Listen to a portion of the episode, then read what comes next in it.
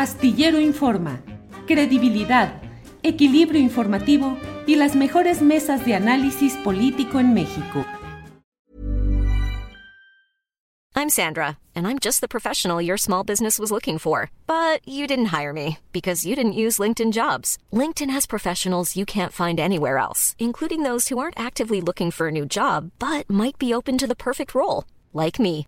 In a given month, over 70% of LinkedIn users don't visit other leading job sites. So if you're not looking on LinkedIn, you'll miss out on great candidates like Sandra. Start hiring professionals like a professional. Post your free job on linkedin.com/spoken today. Many of us have those stubborn pounds that seem impossible to lose, no matter how good we eat or how hard we work out. My solution is PlushCare.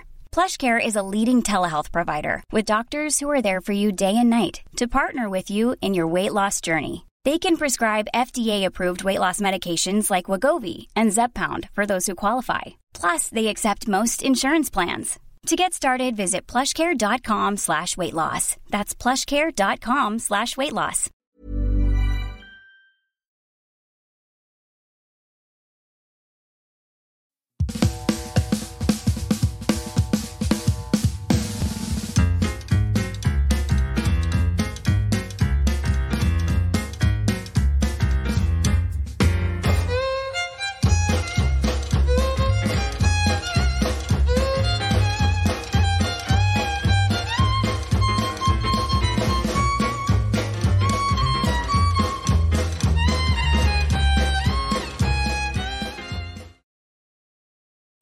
¿Cómo estás, Temoris? Muy, muy buenas tardes.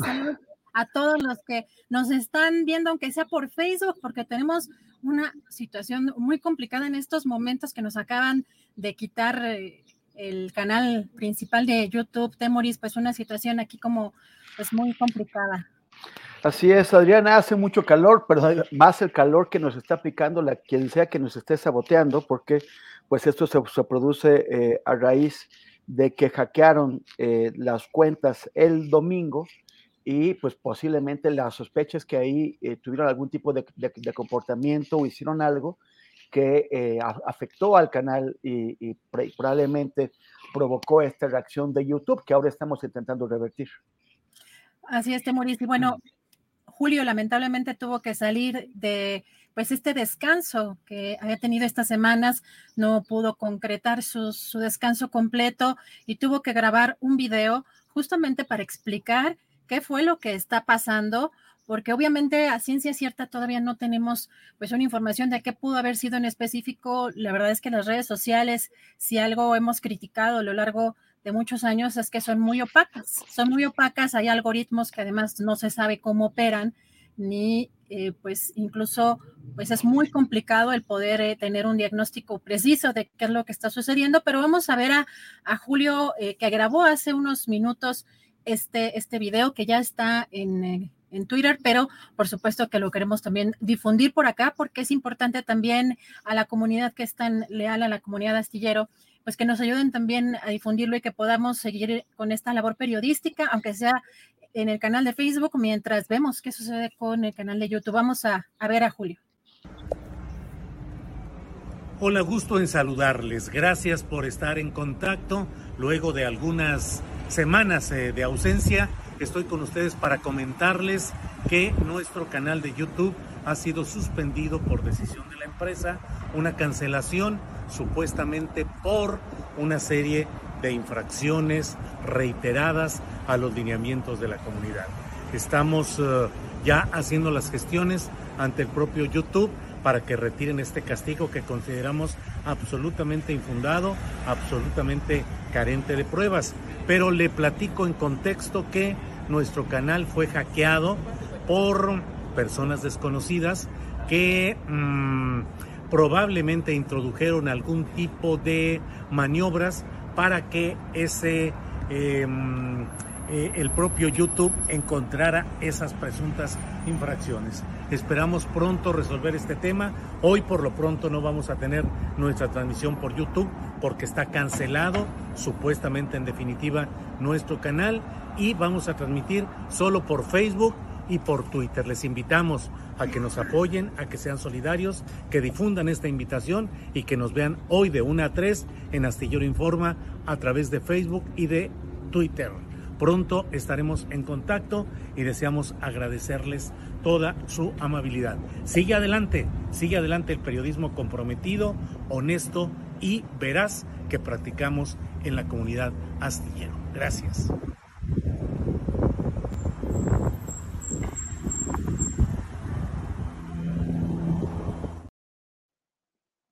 Desde Europa, desde su viaje, Julio tuvo que salir a pues a informar lo que está pasando porque también Temoris como eh, dice por aquí Alistim Susmaya, Dice Julio Astillero, son muchos años de trabajo y periodismo, no lo pueden borrar en una semana. Ánimo.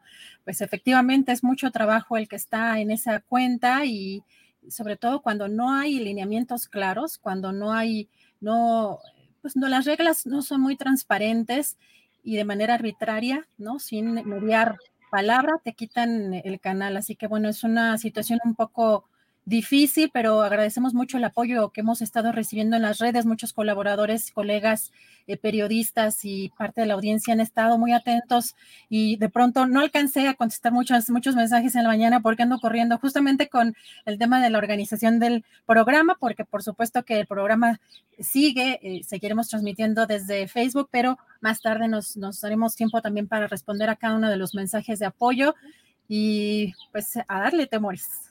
Sí, el, el problema es la, es la indefensión en, que, en, la, en la que te dejan las redes. ¿no? Ya, ya, ya ha pasado aquí, les ha pasado a, colegas de otros canales, eh, eh, han tenido hackeos, pero también han tenido estas campañas eh, abusivas que utilizan las, las herramientas que da la, la, red social para sabotear y la propia red social parece que les da más, más herramientas a los que tratan de echar para abajo nuestro, trabajo que a nosotros para, para defendernos.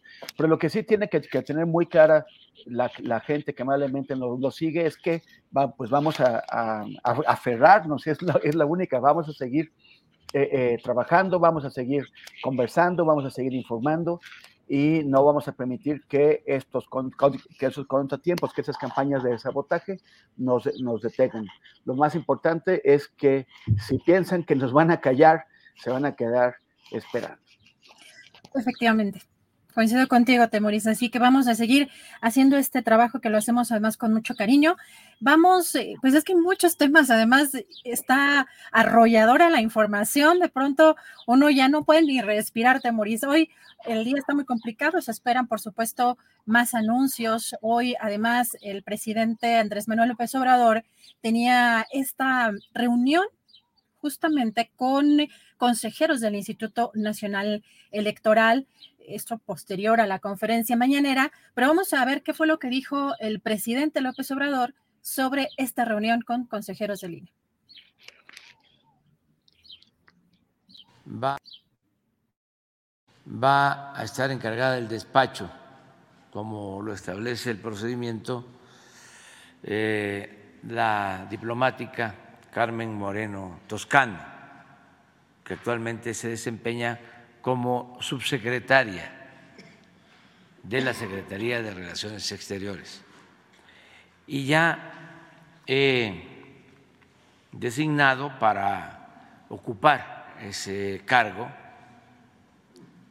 a eh, también diplomática Alicia Bárcenas. Ella va a ser la próxima secretaria de Relaciones Exteriores. En diez días, porque está de embajadora de México en Chile. Ella tiene una carrera amplísima en eh, el campo de la diplomacia. Estoy muy contento eh, porque vamos a estar bien representados. Ese no era el video. Eh, lamentablemente ahí hubo un error. Eh, este, este video que estábamos viendo justamente es cuando el presidente López Obrador hace este anuncio, justamente hoy, dónde va a quedar Alicia Bárcena como titular de la Secretaría de Relaciones Exteriores luego de esta eh, renuncia de Marcelo Ebrard. Y bueno, pues vamos eh, a ver, ahora sí, a ver si podemos poner justamente en la reunión de que sostendrá o que está sosteniendo el presidente con consejeros del INE hoy en la conferencia mañanera, justamente dijo cuál era el propósito. El video está como AMLO INE. Vamos a escuchar. Básicamente intercambiar puntos de vista. No hay una agenda definida. Es una conversación, desde luego, con el propósito de trabajar en forma coordinada, cada quien en el ámbito de sus competencias, pero con el propósito de hacer valer la democracia en el país, de que ya no haya influyentismo, que actúe el INE con absoluta autonomía, que no dependa ni del gobierno ni de grupos oligárquicos. También que se respete la voluntad del pueblo, que se destierre para siempre el fraude electoral que tanto daño causó a México. Que haya elecciones limpias, libres. Híjole, Temuris, pero has visto que por lo pronto ahora sí que andan desatadas las colcholatas. Pues sí, andan, andan sueltas. Nada más quería, quería comentar, eh, Adriana, porque hay, hay confusión. Eh, Alicia Bárcena es la embajadora en Chile que va a dejar el cargo y se, va a venir como, como canciller. No es Marta Bárcena, la ex embajadora en Washington que el año pasado eh, tuvo un enfrentamiento bastante pues ríspido con Marcelo Ebrard. Eh, lo, digo también porque hay algunas personas que están interpretando que es una especie como de, grosería del presidente hacia Ebrard. No tiene nada que ver. Una, una, una es Alicia Bárcena y la otra es Marta Bárcena. De hecho, tenemos, a ver si podemos poner, está como eh, el material que tenemos, el tweet está como Alicia Bárcena, si lo podemos poner en pantalla, porque justamente aquí es donde agradece al presidente y ahí estamos eh, viendo quién es ¿no? Alicia Bárcena y no Marta Bárcena.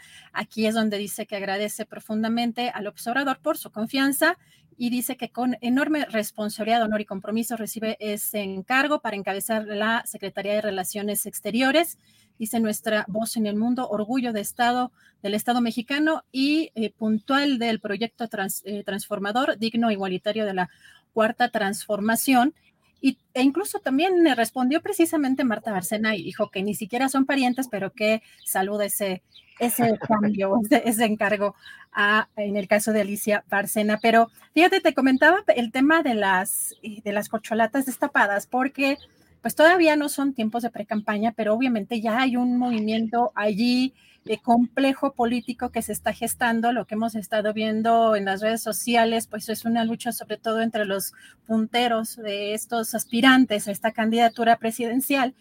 Y pues eh, fíjate que de lo interesante de las últimas horas, eh, pues en el caso de Monreal, si podemos poner, no podemos poner el, audio porque tiene música el video, pero sí podemos poner esta parte como para ilustrar lo que está haciendo, porque le recomiendan eh, Temuris como parte de, pues, de su promoción pues que no pre-campaña, ¿no? Porque no estamos en tiempos de pre-campaña, pero pues como parte de su promoción personal, hacer un Monreality. Le recomendaron hacer un Monreality y aunque pues técnicamente será hasta el próximo viernes, cuando el senador Ricardo Monreal pida licencia, hoy anuncia esta forma de pues, eh, pues de hacerse campaña, de hacerse publicidad, de, eh, pues hay una una dinámica pues que resulta interesante porque no, quizá no es como lo más eh, eh, común que hemos visto en términos, ¿no? De, eh, pues de, de, promoción o de propaganda en este caso preelectoral o bueno, ya no, ya no sabe uno cómo técnicamente cuando todavía no son los tiempos y todo está muy adelantado, Temoris. La, la pregunta sería ¿qué, qué hay de diferente, o sea, nada más que ahora le ponen letritas, pero siempre ha vivido en un reality show, o sea, eso no es, no es la novedad. Pues ahí vamos a ver, pues otro tipo, me, llamo a la hija, ¿no? De, eh, entiendo que es la hija de, de Ricardo Monreal y veíamos pues a muchos personajes cerca, siempre es como buscar y, en la parte de la propaganda que se vea más humana, más humano el político, eh, que se vea mucho más cercano y pues vamos a ver qué tanto les funciona, pero en el caso de Claudia Sheinbaum, por un lado, Temoris va, el jueves ya se anunció, ¿no? Este, un acto que va a encabezar un acto masivo de despedida en el Monumento a la Revolución. Eh, ahí también creo que falta ver también con qué tipo de recursos se lleva a cabo esta, pues un evento masivo. Pero, eh, pero, no, es, no, no, no, lo anunció como despedida, sino como su eh, informe de labores final. Ah, Entonces, no, pero es la despedida, ¿no? O sea, yo no estoy hablando de lo formal, sino en la parte de fondo, pues viene a ser como la despedida de la, de la jefatura, ¿no? Lo, lo, es, lo es, pero la, la forma en que se presenta implica sí, sí. también si puedes o no destinar, destinarle recursos públicos a eso, ¿no? Si es un informe de labores de, de, una, de una funcionaria, pues no debería haber problemas, aunque en la realidad es lo que dices, una, una, una despedida. Que en este tipo de eventos, de cualquier manera, pues obviamente ahí va a estar muy pendiente también la oposición, justamente para ver cómo se gastan este tipo de recursos.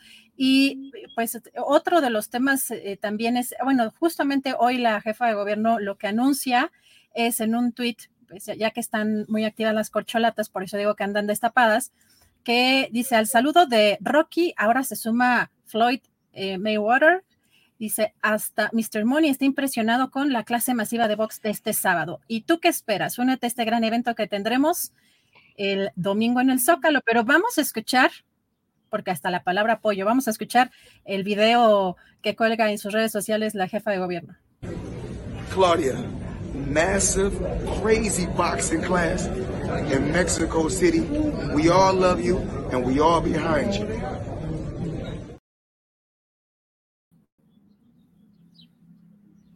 ¿Cómo ves? Muy bien, muy bien. Oye, nada, nada más comentarte que, que, ha habido este ap ap apoyo de varias personas. Todavía me está llegando eh, eh, ahora eh, colegas de organizaciones de libertad de, de expresión que están eh, ofreciendo inter, interceder eh, ante YouTube para que pues deshagan este, para que desfasan este ter terrible entuerto, gracias artículo 19, que justamente en, este, en ese momento nos acaba de escribir. Ellos tienen contacto directo con YouTube y van a tratar de ayudarnos también. Bueno, sí, también nosotros hemos contactado a YouTube, pero vamos a ver que, pues, cómo avanza pues todo esto, porque la verdad es que no depende además eh, exclusivamente de la gente que trabaja en México para YouTube, ¿no? Ahí hay un tema mucho más burocrático y complejo. Eh, la verdad es que la gente que nos ha atendido aquí en YouTube México ha sido gente muy amable, pero pues las políticas eh, son pues muy complejas y, y sobre todo burocráticas, todo es correo electrónico y a través de ciertos formatos, ¿no? Así que esperemos que, pronto se, se, logre resolver este, este tema.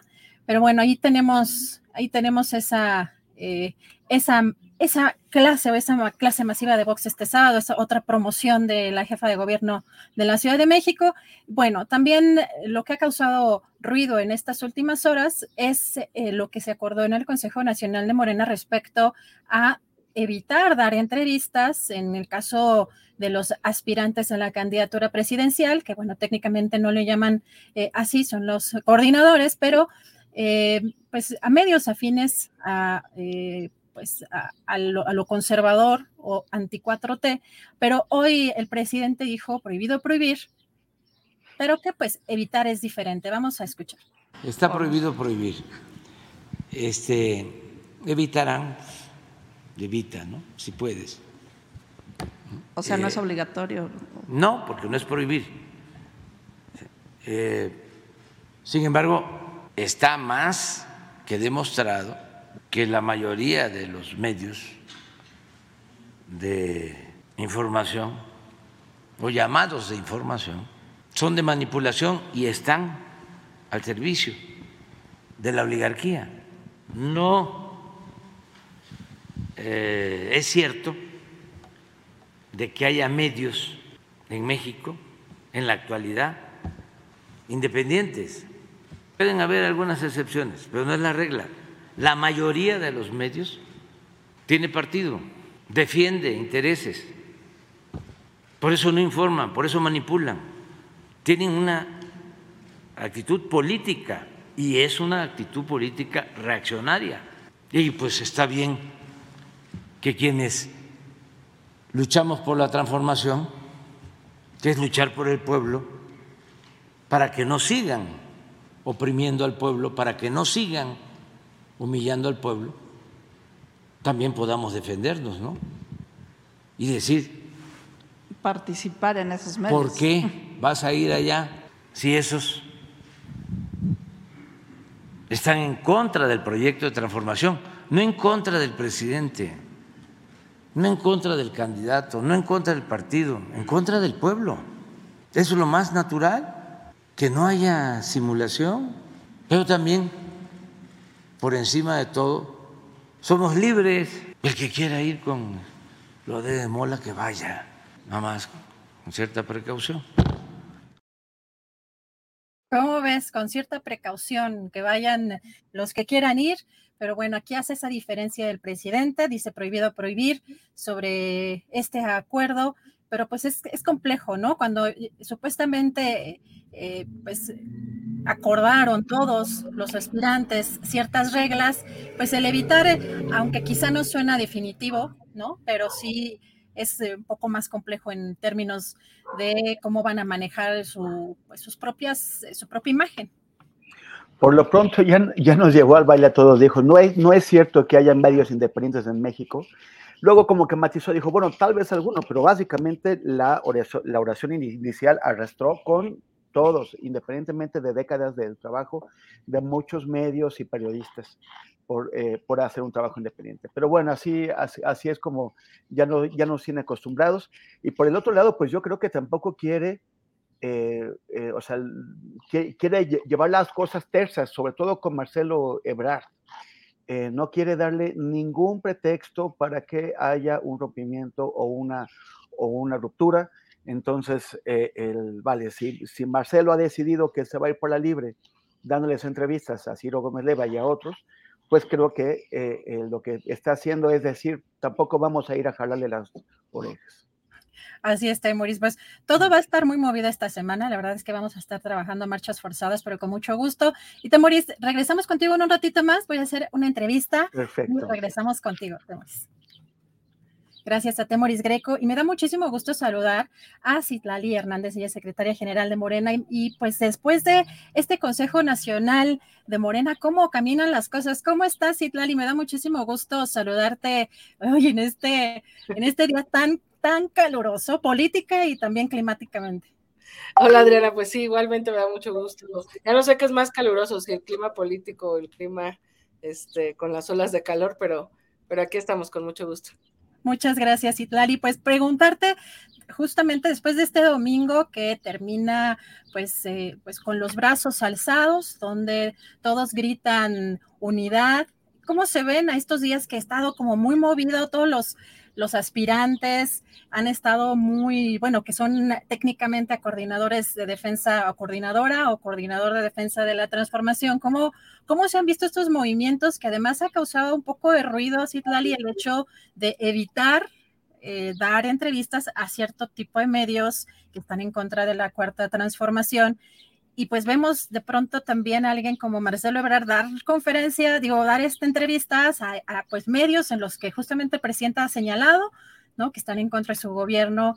Eh, en el caso, por ejemplo, de Ciro Gómez Leiva, ¿no? Eh, pues, ¿cómo ves tú todo esto? ¿Cómo se está moviendo? ¿Cómo del domingo que salen o terminan eh, con los brazos alzados en unidad. ¿Cómo se ha visto todo esto que el propio canciller dice que pues él va a dar entrevistas a quien él considere?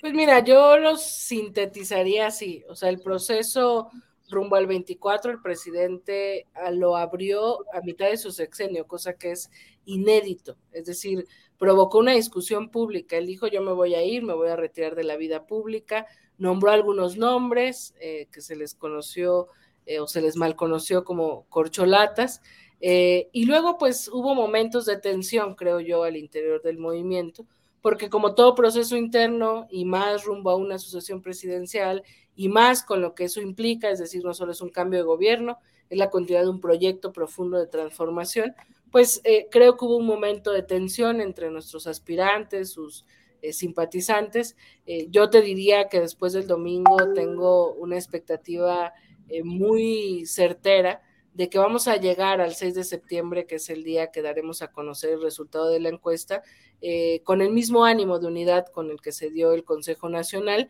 que mandató una serie de principios, yo diría, obradoristas, es decir, ¿qué le estamos planteando eh, a nuestros aspirantes?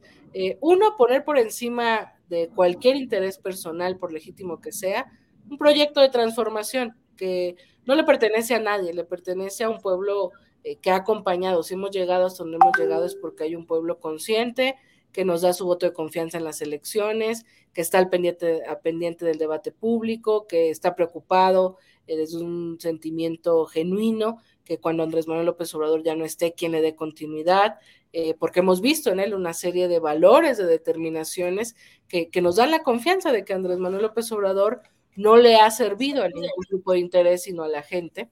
Eh, y bueno, esta serie de planteamientos, el tema de los medios, pues tiene ese sentido, ¿no? Que les pedimos no promoción de su persona, sino promoción de su visión de la cuarta transformación, no debates para no entrar en una dinámica de confrontación entre nosotros, sino más bien que cada quien vaya a hacer asambleas informativas a recorrer el país. Van a iniciar el 19 de junio este recorrido y va a ser hasta el 27 de agosto. Eh, y se pidió que no vayan a los medios eh, pues antagónicos a la 4T, vinculados al viejo régimen, reaccionarios, me parece que con una lógica muy clara, es decir, ¿qué va a decir cualquiera de nuestros, de nuestros aspirantes o qué tiene que hacer alguno de nuestros aspirantes con Atypical TV, con Carlos Alarraqui o con Latinus, con Lore de Mola? Es decir, eh, yo, es una opinión personal, me parece que uno es como una especie de mandato del Consejo de guarden la tentación de ir con los grandes medios, porque eh, lo que nuestro movimiento tiene que ganar es la confianza de la gente, no el aplauso fácil de cualquier medio hegemónico. Y la otra es, eh, pues cuando preguntan qué medios, yo digo, pues no, no sé si tengamos que hacer una lista o no, eso lo decidiremos seguramente en los próximos días, eh, pero creo que es muy claro la denuncia que ha hecho el presidente de la República hacia el papel de ciertos medios, ni siquiera contra nosotros, contra la verdad, contra la información, contra el rigor periodístico, contra la ética, ¿no? Entonces, eh, bueno, estamos en esta semana de arranque. El 19 de junio, te digo, inician eh, los recorridos. En estos días seguramente solicitarán ya formalmente por escrito a nuestros compañeros y compañera eh, pues su interés de participar. yo termino con esto, perdón si fui larga. creo que lo que nosotros estamos planteando es poner el proceso en manos de la gente. Por eso tratamos de ser como muy públicos con lo que se acordó en el Consejo Nacional, de tal manera que sea la ciudadanía la que vigile, eh, la que cuestione, la que genere un criterio, la que vea el comportamiento político, la manera de moverse con la gente, con los medios, sus planteamientos, porque al final vamos a decidir quién coordine los trabajos hacia el 2024 y después quién encabece eh, que seguramente será la persona que encabece el proyecto hacia la sucesión presidencial. Entonces, eh, pues ya tocará que cada quien haga lo suyo. Los compañeros han firmado este acuerdo, nunca se objetó en ninguno de los puntos, nunca se dijo que no se estaba de acuerdo, al contrario, se firmó con mucho gusto y pues eso es importante que lo sepa la gente para que vea pues cómo, cómo avanzan las cosas eh, y cómo se da este proceso de promoción de la transformación, que al final es el mandato del Consejo. Sí, Tlali, gracias. Oye, eh, preguntarte también si habrá una lista eh, de medios que ustedes recomienden no dar, que no den entrevistas, porque resulta un poco subjetivo, ¿no? Como esto de, pues, que estén en contra de la cuarta transformación, así hubieran puesto lineamientos muy claros, medios que a lo mejor hubieran demostrado ampliamente que han mentido o que han tergiversado la información, quizá es un tanto distinto, ¿no? A medios en contra eh, de la cuarta transformación. Harán una lista, tú dabas eh, luego en esta biocharla que tú diste en la noche, pues hablabas de latinos y de reforma. ¿Habrá como una lista que, en la que ustedes recomienden ese tipo de, eh, pues los medios a los que habría que evitar dar entrevistas? Sí, tienes razón en que la manera en la que se anunció puede ser muy ideológico, ¿no? Eh, quizás no sea tan objetivo. Eh, y mira, se aprobaron lineamientos en el Consejo eh, y toca que los órganos internos del partido, es decir, el Comité Ejecutivo Nacional, la Comisión de Elecciones, de Honestidad y Justicia, le den operatividad a cada uno de los lineamientos. Hay preguntas que me han hecho en los últimos días eh, los medios, ¿no? Sobre el financiamiento, si el partido se va a meter a estas giras, si se les va a poner un límite eh, presupuestal, etcétera. Son preguntas que tenemos que resolver al interior. Y la otra es esta de la lista de, medios.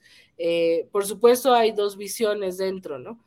uno, innecesario quizás hacer una lista, y la otra es que valga la pena aclarar qué medios son.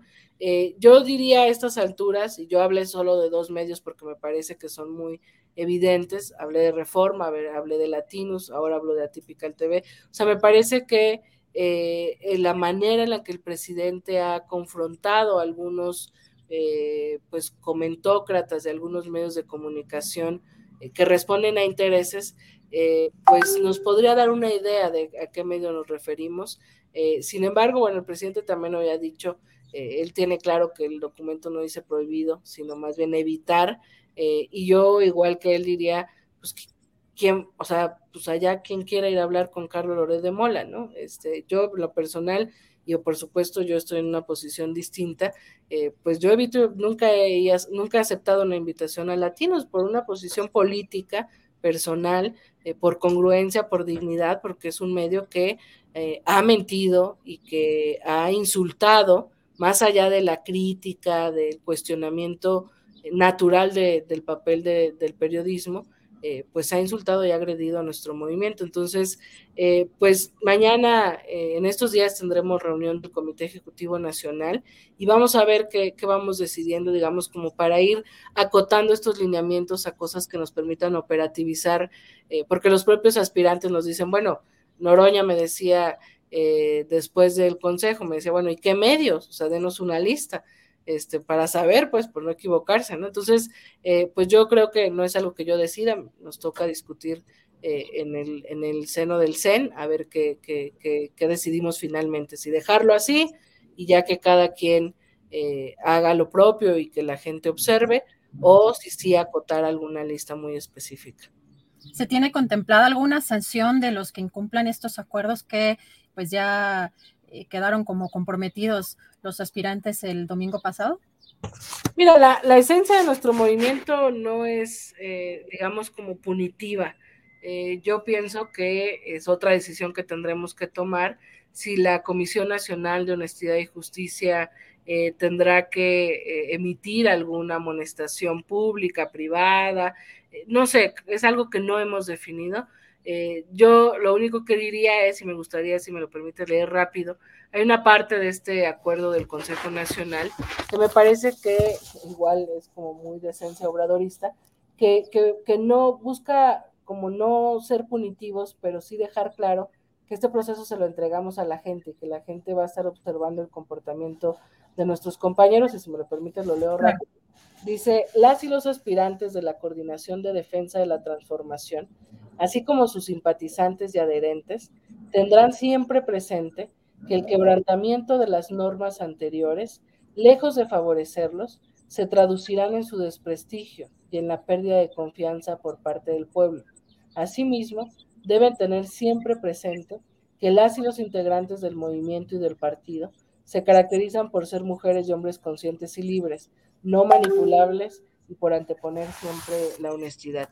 Eh, yo eh, insisto, este proceso está en manos de la ciudadanía, la ciudadanía estará observando el comportamiento de cada una de cada uno, nosotros generamos lineamientos, yo digo que un horizonte de valores, de formas de hacer política, eh, habrá una encuesta y el 6 de septiembre tendremos la opinión de la gente justamente derivada no solo de la historia, de la trayectoria, de la personalidad de cada una y de cada uno, sino pues también del comportamiento y del cumplimiento o no de estas eh, reglas durante este eh, proceso, ¿no? Al final eh, no es retórica chaira, el pueblo es el que decide y queremos que en este proceso el pueblo decida y por eso llamamos a que esté observando lo que pasa en los próximos días. Sí, Lali, preguntarte también, creo que uno de los temas que ha mm, causado mucho, mucha polémica es el tema de las encuestas. Yo sé que ustedes eh, dentro del Consejo, pues eh, dijeron que se va a encargar la comisión especializada para esa área, ¿no? La, elaboración de estas encuestas, pero en un, digamos, eh, territorio como común o en, la parte que quizá los aspirantes tengan más inquietudes que en el caso, por ejemplo, de si se va a hacer esa encuesta solamente para eh, pues los que están apoyando o los que están eh, simpatizando con Morena o se va a abrir al público en general. ¿Eso sí se acordó en, esa, en este consejo que ocurrió el domingo pasado? Mira, es muy importante porque yo sé que hay cuestionamientos, como lo público cada vez es más público, pues todas las decisiones internas que hemos tomado eh, pues afortunadamente son cuestionadas, son discutidas. Eh, y luego creo que hay sectores que tienen dudas sobre la encuesta. Vale la pena eh, detenernos un poquito cómo va a ser este proceso, porque me parece que después de que se escuche, quienes nos escuchan sabrán que, que no hay, que no genera incertidumbres el método. primero, cada representante, cada aspirante se le propondrá, o sea, ¿qué se le pidió antes de, de su al registrarse, digamos que será antes del 16. Se le pidió una carta de compromiso con los valores de la transformación, una carta de que aceptan estos lineamientos y por ende reconocerán el resultado y se sumarán a quien gane la encuesta, eh, y la propuesta de dos encuestas comerciales serias que en los últimos tiempos no hayan fallado, digamos, eh, que se hayan acercado a los resultados de las contiendas electorales, de tal manera que si nuestro máximo de aspirantes son seis, tendríamos 12 propuestas de encuestadoras. Sobre eso la Comisión de Elecciones va a sortear eh, cuatro y entonces vamos a tener la Comisión de Encuestas de Morena más cuatro encuestadoras espejo. Eh, la, la Comisión de Encuestas de Morena va a proponer el método, el cuestionario, que me parece que tampoco hay hilo negro, o sea, es preguntar si conocen a tal o cual personaje, si le consideran honesto, sus atributos, digamos, y eh, pues la metodología que normalmente plantea Morena eh, es domiciliaria, es abierta al público en secciones representativas eh, de todo el país y pues tendremos, además del cuestionario que proponga la comisión de encuestas, lo que se mandata en este acuerdo es que eh, se acompañe de un talón o de una especie de boleta en la que la persona entrevistada eh, vea un recuadro con el nombre de todos los aspirantes y responda a la pregunta de, bueno, ya me dijo usted eh, si le conoce, si le considera honesto o no, etcétera. Bueno, ahora dígame a quién prefiere de ellos para encabezar este proyecto hacia el 2024. los encuestadores llevarán una urna sellada una urna portátil, ahí se depositarán las, eh, las boletas.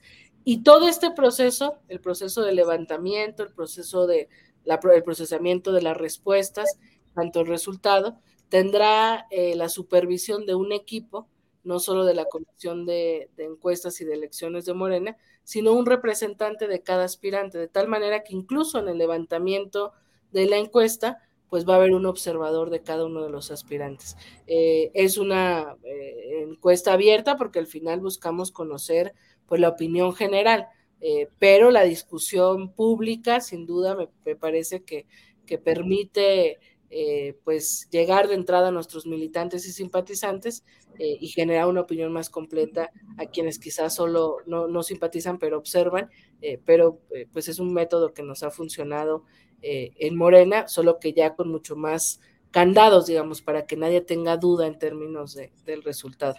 Entonces, ¿no se acordó una pregunta como de pronto también aparecía el, ex canciller ahora de Marcelo Ebrard? Eh, creo que estaba mencionando que iba a ser solo una pregunta. No se acordó eso, o sea, eso está todavía por verse. No, no, o sea, eso ya es definitivo que no es una pregunta. En, el acuerdo del Consejo eh, se le mandata a la comisión de encuestas que proponga el cuestionario.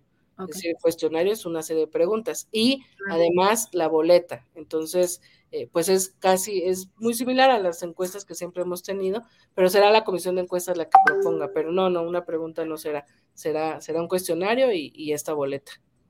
Oye, Citlali, y también preguntarte eh, sobre pues esta denuncia que está haciendo también Movimiento Ciudadano porque pues consideran que están infringiendo tanto eh, la Constitución como las leyes electorales que ustedes eh, consideran que van a eh, interponer o van a eh, llevar a cabo algún seguimiento a esto o cuál es la postura que tienen frente a esta denuncia que anunciaron que iban a, interponer.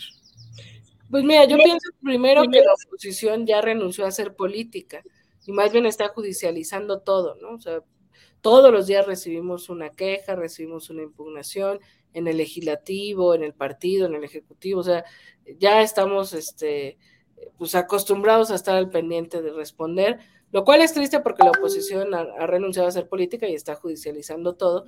Eh, yo lo que diría sobre esto es, estamos en un proceso interno, por eso también el mandato o la sugerencia de que no vayan nuestros aspirantes a los medios, sino que vayan a la calle con, en asambleas informativas, convocando a militantes, a simpatizantes, porque es una tarea, primero les pedimos que renuncien, eh, a su cargo si quieren participar. Y segundo, es una tarea eh, interna de promoción, no de sus personas, sino de promoción de la transformación. Y esa promoción de la transformación nos va a permitir observar a todos su capacidad de liderazgo, su capacidad de convocatoria, su visión sobre la transformación, sobre la continuidad. Eh, y la encuesta va a determinar quién coordine los trabajos rumbo al 2024, porque además no estamos en un proceso electoral.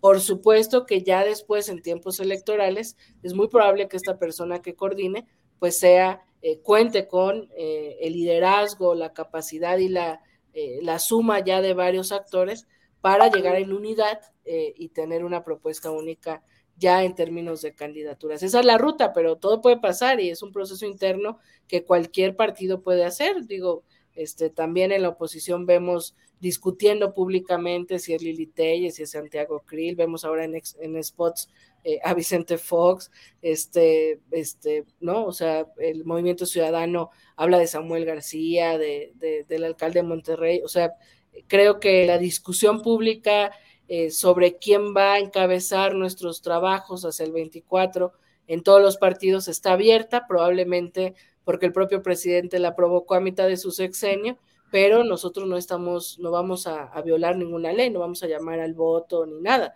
estamos en una tarea del partido. Eh, y de verdad que también por eso es que estamos llamando a los no debates y a, y a, tratar de no estar en, en, los medios de comunicación, sino lo que dice el acuerdo es fundamentalmente estarán en asambleas informativas y con la gente y, eso me parece que es una tarea que, todos los días hacemos y durante muchos años lo hemos hecho en Morena. Eh, yo creo que la tarea de un militante de Morena es informar, concientizar e informar al pueblo de México rumbo a un proyecto de transformación, de una revolución de conciencias eh, y estos cuatro compañeros, que son los principales liderazgos de nuestro movimiento, pues tendrán la tarea de profundizar eh, esa, esa dinámica muy, muy de, Morena. Sí, la persona no sería burlar un poco la ley, porque finalmente, aunque le cambien el nombre, ya ustedes dieron como el banderazo de salida para dar, para hacer estas pláticas o llevar a cabo, eh, aunque de manera austera como lo señalaron, pero pues empezar prácticamente giras. Pues es que Morena siempre ha estado en movimiento. Eh, Morena. Pero son personajes muy concretos, ¿no? O sea, son justamente los aspirantes, aunque le cambien el nombre, son pues los, lo que el presidente ha llamado corcholatas, y son los que están haciendo pues una publicidad previa o una propaganda previa a pues los, tiempos electorales, ¿no?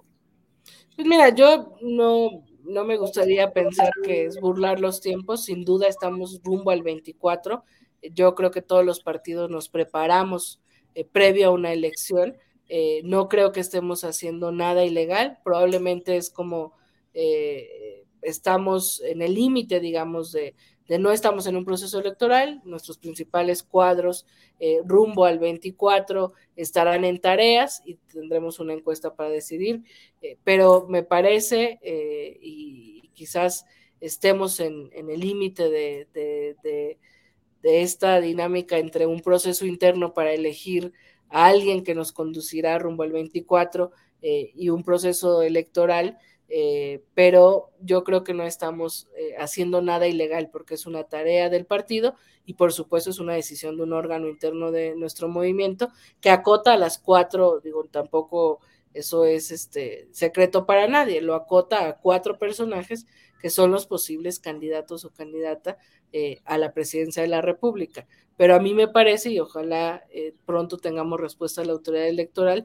pues que no estamos planteando nada fuera de la ley y nada fuera de la labor cotidiana de un partido, que sin duda se da en un contexto y con figuras muy particulares, sin duda.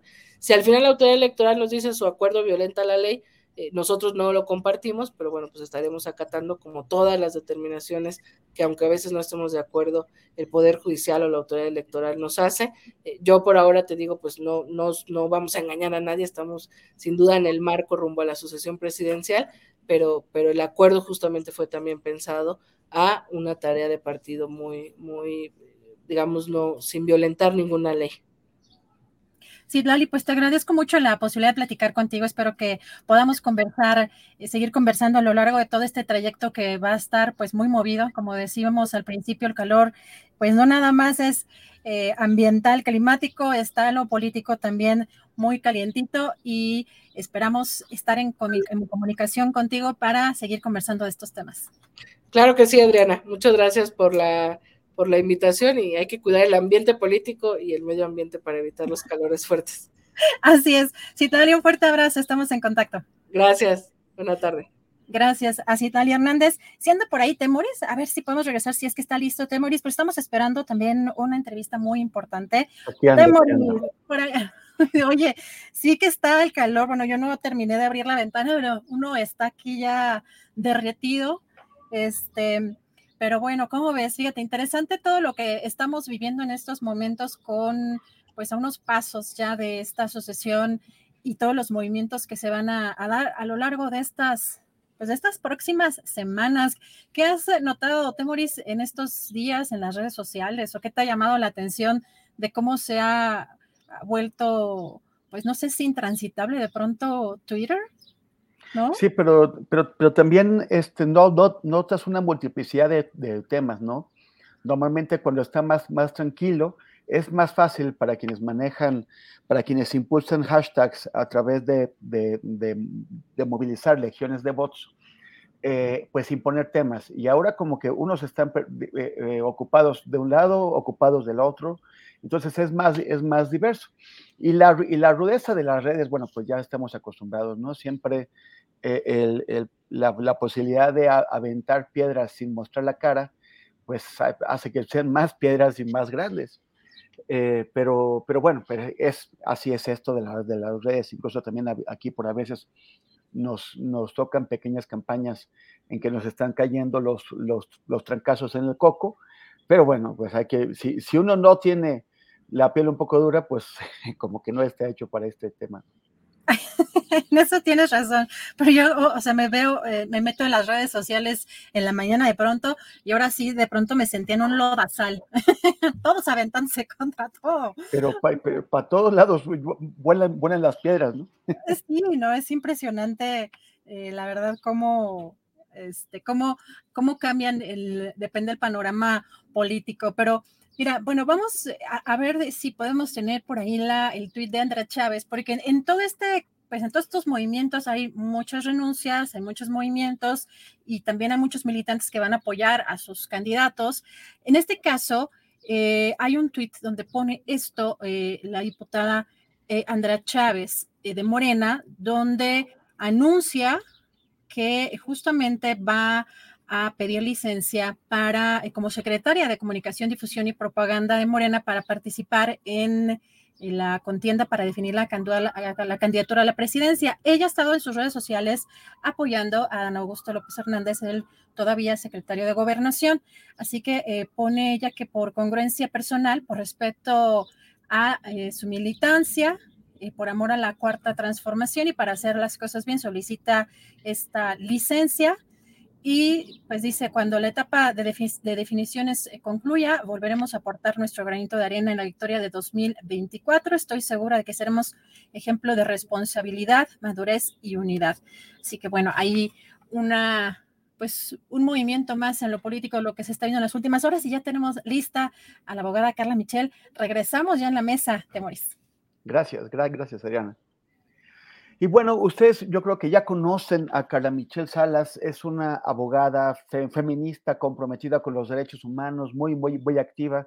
Siempre eh, la, vemos colocarse del lado de las personas que han sido, que han, que han sufrido abusos del poder o abusos de otras personas sin que las autoridades eh, hayan respondido con la prontitud necesaria. Carla Michelle Salas, ¿cómo estás? Hola, Temoris, gusto en saludarte, también por supuesto a todo el auditorio. Eh, muy bien, muchas gracias. Oye, este, pues bueno, pues ya, ya viste cómo nos está yendo ahora con esta, eh, eh, con, pues con esta agresión que hemos sufrido de parte de no sabemos quién, pero bueno, pero, pero gracias por acceder a, estar con, con, nosotros. El tema, bueno, Carla, tú lo, tú, tú lo conoces muy, muy bien, es la, la criminalización de las víctimas. En este caso, de eh, mujeres que, van a, que este, están sufriendo violencia sexual, incluso violencia feminicida, que, que, que se defienden y después parece que eh, eh, se defendieron demasiado, o al menos es lo que a Roxana Ruiz, que es por lo que, por lo que te invitamos, aunque en, realidad el, tema es, es más general, pero es el, es, el, es el caso de Roxana Ruiz, a quien una jueza había condenado a seis años de prisión por exceso de legítima defensa. ¿Qué, ¿Nos puedes explicar qué cosa es esto de exceso de legítima defensa? Bueno, eh, es, mira, es muy interesante. Primero me gustaría decirlo de manera general. O sea, efectivamente eh, estamos viendo a nivel, a nivel de todo nuestro país, mujeres, digamos, hay dos opciones que se le está dando por parte del sistema a las mujeres. Por un lado, eh, pues estamos observando el incremento alarmante que hay de feminicidios y básicamente pues parece que el sistema, eso es lo que esperaba por parte de Roxana, ¿no? que, fuera una víctima más, y sobre todo en el Estado de México, una de las entidades con mayor violencia feminicida. ¿Qué es lo que estaba considerando en este caso la jueza, una jueza de enjuiciamiento? Porque eso es importante eh, señalarlo a la audiencia. Roxana ya estaba en una etapa de juicio. ¿Esto qué quiere decir? Que ya había pasado por una investigación por parte de la Fiscalía del Estado de México, una investigación complementaria hubo una audiencia donde se debatieron eh, las pruebas que se desahogarían en el juicio y finalmente en ese momento donde ya se aportaron todas las pruebas, donde se aportaron dictámenes psicológicos, donde se estableció justamente que Roxana lo que estaba haciendo es justamente defenderse de una agresión por parte de este sujeto que finalmente pierde la vida, lo que se considera en este momento por el Tribunal de Enjuiciamiento es que si bien ella había actuado, no había actuado en la misma proporción eh, digamos, de la violencia que estaba sufriendo. Y eso, digamos, es algo reiterado en muchos de los criterios emitidos por parte de tribunales locales. Siempre se está, digamos, cuestionando no solo que las mujeres actúen para defenderse, sino también, sobre todo, cuando hablamos de la proporcionalidad. El caso de Roxana, ahora, digamos, gracias a las redes sociales, ha sido eh, emblemático y ha sido gracias a, digamos, al activismo de los diferentes colectivos que han acompañado el caso, ha sido visibilizado, pero no es la primera vez que un tribunal local sentencia a una mujer que ha sido víctima de una agresión sexual o que se está defendiendo de una agresión sexual a esta, a, esta no dicta esta sentencia de legítima defensa eh, en exceso. Recordemos el caso de Yakiri, que fue hace algunos años en la Ciudad de México, pero antes del caso de Yakiri hubo un caso en los años 90 que además movilizó también a todo el movimiento feminista, donde justamente una mujer en la Ciudad de México, al cruzar un puente, estaba siendo, o sea, es interceptada por un sujeto, comienza a ser agredida, la iba a violar, y entonces ella, justamente como había sido víctima de diversos asaltos, traía un arma, y lo que hace ella es sacar esa arma y defender Eh, le, da varios disparos al sujeto, e igualmente ella estaba en prisión y al final se le deja en libertad. Sin embargo, lo que se cuestionó en ese momento es que ella efectivamente se había defendido, pero lo había, eh, no lo había hecho en la misma proporción y digamos que se le había pasado la mano. Eso es lo que justamente se le está diciendo a las mujeres. O sea, si no te defiendes, terminas muerta. Y si te defiendes, te tienes que defender, pero tiene que ser proporcional. ¿Proporcional a qué? Ese es justamente lo que no se termina de entender y que evidentemente trasciende toda lógica. Obviamente sí eh, es desde una lógica patriarcal, hay que decirlo, ¿no? El, establecer que estas mujeres se están defendiendo de manera desproporcionada porque no tenían que haberlo privado de la vida a su agresor. Básicamente es eso. O sea, ¿cómo debería funcionar de acuerdo con esta teoría de la, de la, de la, de, de la defensa proporcional? que una, que una persona que está en, pues en, condiciones de desesperación, que está, que está a punto de ser violada o asesinada, que, que, se sabe muy probablemente perdedor en la situación, que, que, que, por una vuelta inesperada de pronto logra eh, eh, revertir las cosas y, atacar a su, atacante, eh, se mira ¿cómo se puede medir uno? O sea, ¿cómo, cómo, podría una persona en, esas condiciones de, decir, es que no, no demasiado? Es que justo responde, digamos, a una serie de ideas estereotipadas de cómo nos tenemos que comportar las mujeres necesariamente cuando hablamos de la figura de legítima defensa, necesitamos hacerlo desde una perspectiva de género cuando se trata de una mujer. Te, te voy a poner un ejemplo para que veas cómo, cómo justamente, para ilustrar cómo justamente el sistema actúa de manera distinta y la forma en la que interpreta la norma es distinta. Si una persona, un sujeto, ingresa a un domicilio, eh, evidentemente para robar o dañar a quienes están en el interior de ese domicilio. Y, por ejemplo, el dueño de, esa casa o la persona que tiene la posesión sobre esa casa sale, toma un arma, pues porque tiene un arma por las razones que, que se quiera, toma un arma y le dispara, ese caso se considera, es un caso típico de legítima defensa. Ahí, digamos, en la lógica patriarcal no hay discusión. O, por ejemplo, un caso que, estamos leyendo pues, de manera periódica en los medios de comunicación y también en el Estado de México, donde sujetos, hay un contexto de, peligro, de riesgo en, en el transporte público del Estado de México.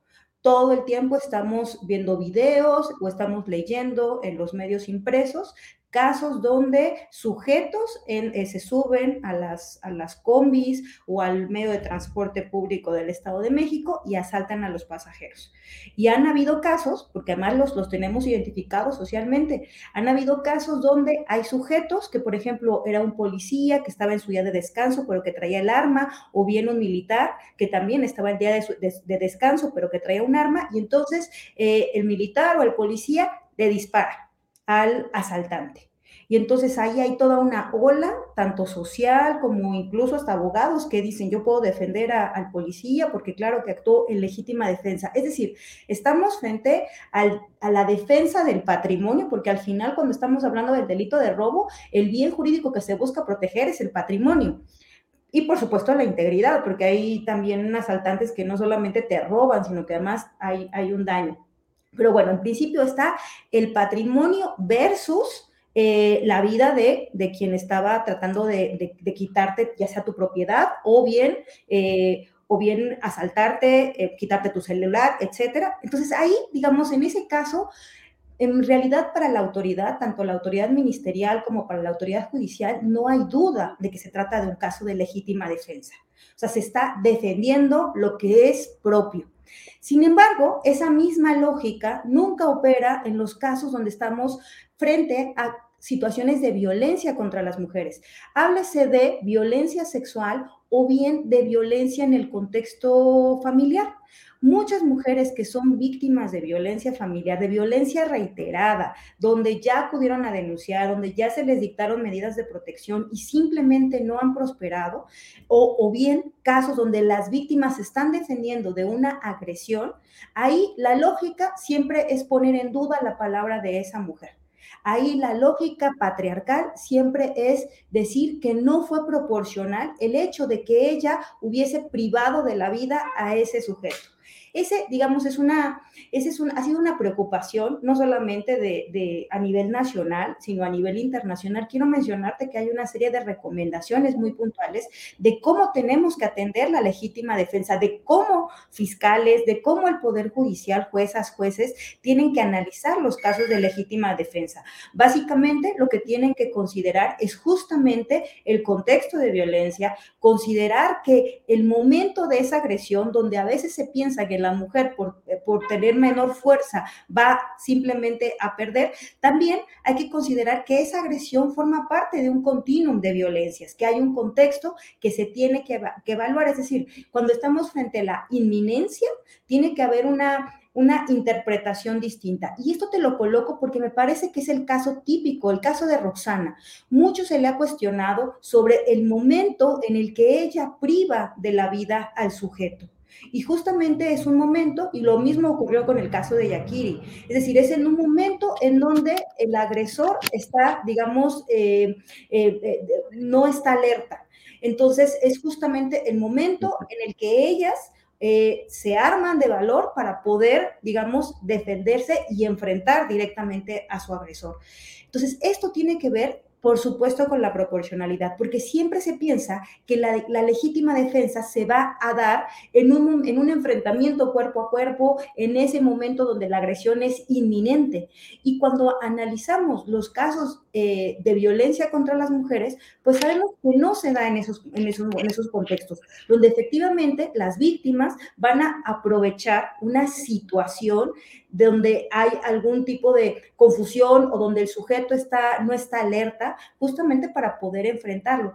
Pero hacer entender esto a los jueces y por supuesto a fiscales es muy difícil, porque básicamente lo que yo estoy diciendo sería desde una lógica patriarcal, seguir sosteniendo pues que se trata no de un caso de legítima defensa, sino de un homicidio calificado. Ese es, digamos, esa es una gran discusión. También en los medios de comunicación, por ejemplo, cuando eh, ocurre que una persona, un, pasajero del transporte público, eh, dispara y mata a, un, ladrón o presunto ladrón, eh, lo llaman vengador anónimo, lo llaman héroe anónimo, se, le da un, pues un trato eh, totalmente distinto que al de una mujer que, que se defendió. Eh, el, el, ¿Dónde está el problema y qué, qué, se puede hacer? Te estoy haciendo la pregunta de los 554 millones. No, no, no, no.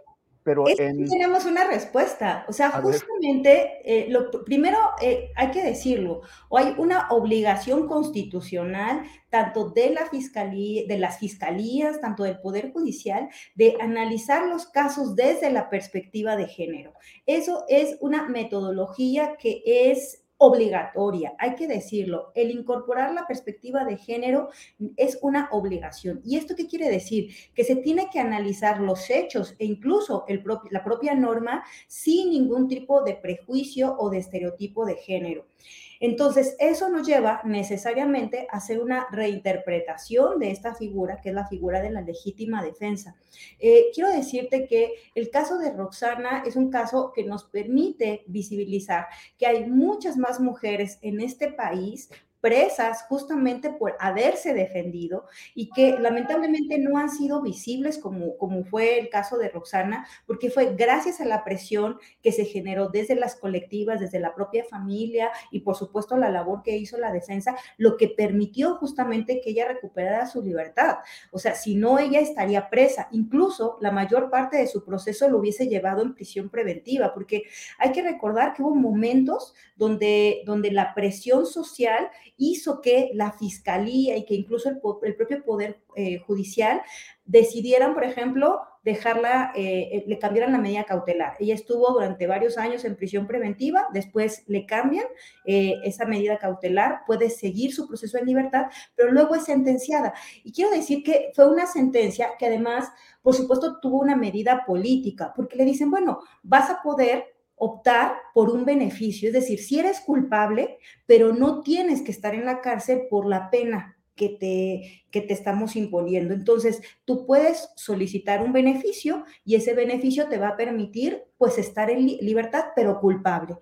Y, digamos, esa sentencia que evidentemente es absolutamente injusta, hizo una reacción muy importante en los medios de comunicación, en la sociedad y por supuesto gracias a las redes sociales, llevó a que la Fiscalía del Estado de México eh, solucionara el caso de una manera muy extraña, porque lo que decidió fue, ya habiendo una sentencia, no ejercer, no retirar el ejercicio de la acción penal, lo cual pues es algo sumamente extraño, eh, como luego lo que las soluciones que se encuentran en, las soluciones jurídicas que se encuentran, porque es algo muy, muy extraño lo que hizo la fiscalía, eh, porque eso lo tendría que haber hecho hace varios años. Eso lo tendría que haber hecho incluso antes de que se le dictara la sentencia, eh, pero no, o sea, eh, de, toma esta decisión absolutamente atípica, donde dice, bueno, ya, ya consideré, ya revisé que efectivamente ella actuó en legítima defensa. Y entonces, bueno, pues se le dicta una especie como de sobreseimiento, o sea, ya se cierra esa carpeta, pero bueno, todavía el caso sigue subyúdice porque, claro, la familia del, del difunto puede, puede apelar, ¿no? Estar en contra de esa sentencia. Pero bueno, por eso es importante este caso de Roxana, porque eso nos tendría que hacer mirar, digamos, a esas otras mujeres que se encuentran actualmente presas y que de verdad están presas no solamente eh, producto de una decisión injusta, sino una decisión basada en prejuicios, eh, de una investigación que evidentemente no consideró el contexto de violencia, no consideró las vulnerabilidades de la víctima, no consideró justamente que para las mujeres, para Roxana y para esas mujeres, pues la opción que tenían era pues su vida o la mía. Y ellas optaron valientemente por defender su vida. Claro. Carla Michelle Salas, te agradezco mucho. nos, comimos el tiempo y ya está la mesa de periodistas encima, pero muchísimas gracias por, eh, por esta conversación. Carla Michelle Salas, abogada. Gracias, gracias, Temori. Saludos. Hasta la próxima. Gracias. Y ahora vamos a una, a una pausa, a una pequeña pausa comercial para eh, darle entrada a nuestra mesa de periodistas.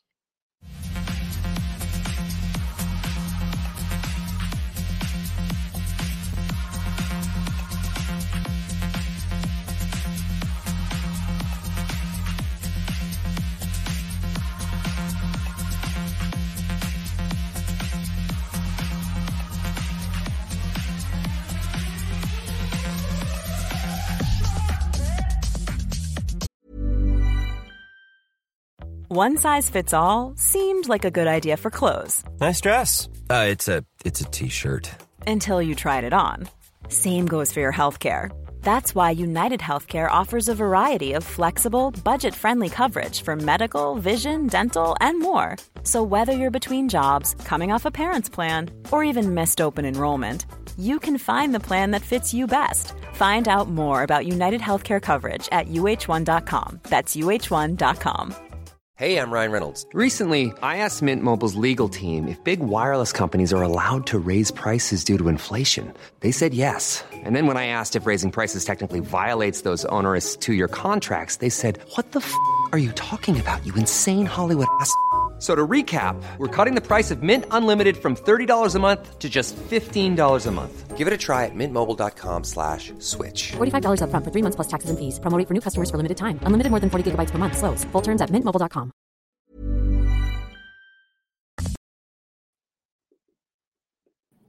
Y ahora sí, entramos en nuestra mesa de periodistas de los martes. Temoris Greco, hace mucho que no nos vemos. ¿Cómo estás? Hace mucho tiempo y además me encanta ver a Arturo de Ángel, viene iluminado, va, va a ver las, las alas, querido Arturo, sácalas. No, que no lo molestes, ya hizo cara de que no lo molestes. ¿Cómo estás, Arturo? Buenas tardes. Con el gusto de saludarles, como siempre. Y oye, pues ya por más que hicimos aquí el intento de ajustar eh, la luz, este, desafortunadamente sigue, muy, muy intensa la, la, más. es que Arturo se quiere ir al, lado oscuro, pero pues nomás no. Tiene un par de reflectores ahí a los lados. Bueno, no, fíjate que sí es pura luz natural, una disculpa. Luz natural pues como la, la, que dejará de ver Donald Trump. Ah, es que además, bueno, nos va a actualizar porque hemos andado aquí en la carrera híjole, con, con, esto de que nos quitaron el canal principal de YouTube y todo esto. Yo buscándolos por todas partes y no los encontraba hasta ¿Cómo estás, Arnoldo? Buenas tardes. hola, hola, Arnoldo. Consternado por esto del canal.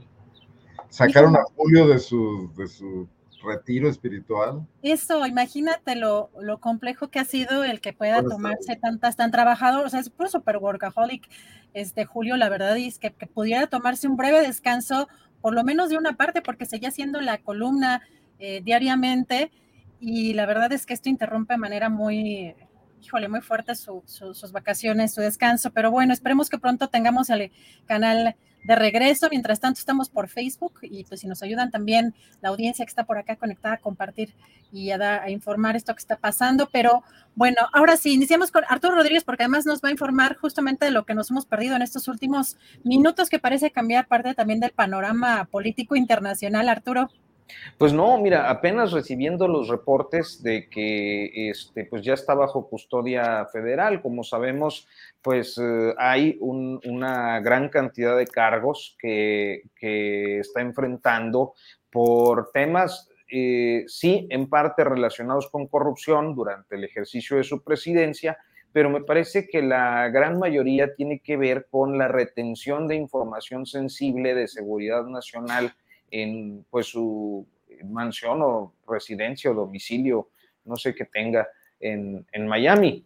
Y bueno, pues esto me parece que es algo eh, histórico, además muy significativo, poder ver cómo un expresidente de una nación tan poderosa como los Estados Unidos este, y con eh, pues sus propios eh, esquemas ciertamente eh, autoritarios eh, en la protección de su presidente y de sus expresidentes eh, por diferentes circunstancias, yo lo considero así, han pues llevado al menos a enfrentar a la justicia a un exmandatario con pues un país como el nuestro que simplemente no ha logrado nunca sentar en el banquillo eh, a los expresidentes, excepción hecha quizás de, de Echeverría, ¿no? Arturo, muchas gracias pues, por ampliar el panorama, que además eh, vemos de pronto las notitas por acá, pero andábamos muy clavados también en todo este eh, asunto del canal. Arnoldo Cuella, no sé si quieras compartir tu punto de vista de esto que está comentando Arturo Rodríguez, si esta situación pues favorece a Donald Trump o al contrario, sí estamos viendo un panorama em, pues más complejo aún. ¿O quieres entrarle ya de, no, No, me parece interesante comentar el tema. Bueno, en primer lugar, pues, hay dos presidentes en funciones de los Estados Unidos que, que, fueron llevados a juicio, que fueron Richard Nixon y Clinton por distintas razones. Eh, eh, Nixon en, el tema de, Watergate, eh, que finalmente para evitar el juicio renuncia y luego le recibe un perdón de, Ford, que era su compañero de partido. Y Clinton llevado por el tema de, Mónica Lewinsky y un presunto abuso sexual que también fue potenciado muchísimo por eh, su conflicto con los republicanos y que también estuvo en tribunales, ya ni siquiera me acuerdo cómo acabó eso. Eh, en el caso de, de, Trump es un expresidente y a mí sí me parece en medio de la polarización que están viviendo los Estados Unidos, le, saca mucho jugo Trump a este tema, se victimiza mucho. Eh, eh, digo, sí es histórico lo que está pasando. Los alguaciles lo detuvieron, pero creo que es un procedimiento que no, no, no, no va a estar eh, preso, va a presentar su testimonio. Y creo que esto hace que sea un auténtico choque de trenes. de entrada, creo que perjudica principalmente a sus rivales republicanos, que probablemente no tendrán que hacer contra Trump. Y, luego hay que recordar que Biden, que es un hombre mayor, tiene una popularidad baja, eh, preocupante pues lo que pueda pasar en la elección norteamericana con estos temas, ¿no? Gracias, Arnoldo. ¿Te morís? Sido con Arturo en que Guatemala, Perú y ahora Estados Unidos han hecho lo que México nunca, nunca ha podido hacer por el pacto de complicidad. Lo de Echeverría fue una vergüenza, digo, eh, Vicente Fox, que era el iniciador de un potencial cambio, se fue hasta el último presidente vivo para tener un tipo de justificación y además lo hizo mediocremente, eh, nunca pasó nada. Y yo creo que el presidente López Obrador queda de ver seriamente ahí con ese tema, ¿no?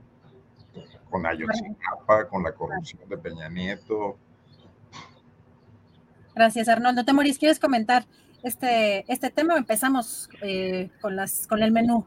Bueno, es, es, es, un albur lo que, lo que está pasando. O sea, a mí me parece que es el, el, la justicia de Estados Unidos que, que, está actuando, pero todo tiene una, una interpretación política y Trump eh, lo, lo, está usando para variar exitosamente. O sea, es como, recuerda al, al, al finado Silvio Berlusconi que acaba de morir que se escapó de todas, de todos los, los, los, procesos judiciales, salió avante y logró subyugar a Italia durante 15 años, un poquito más.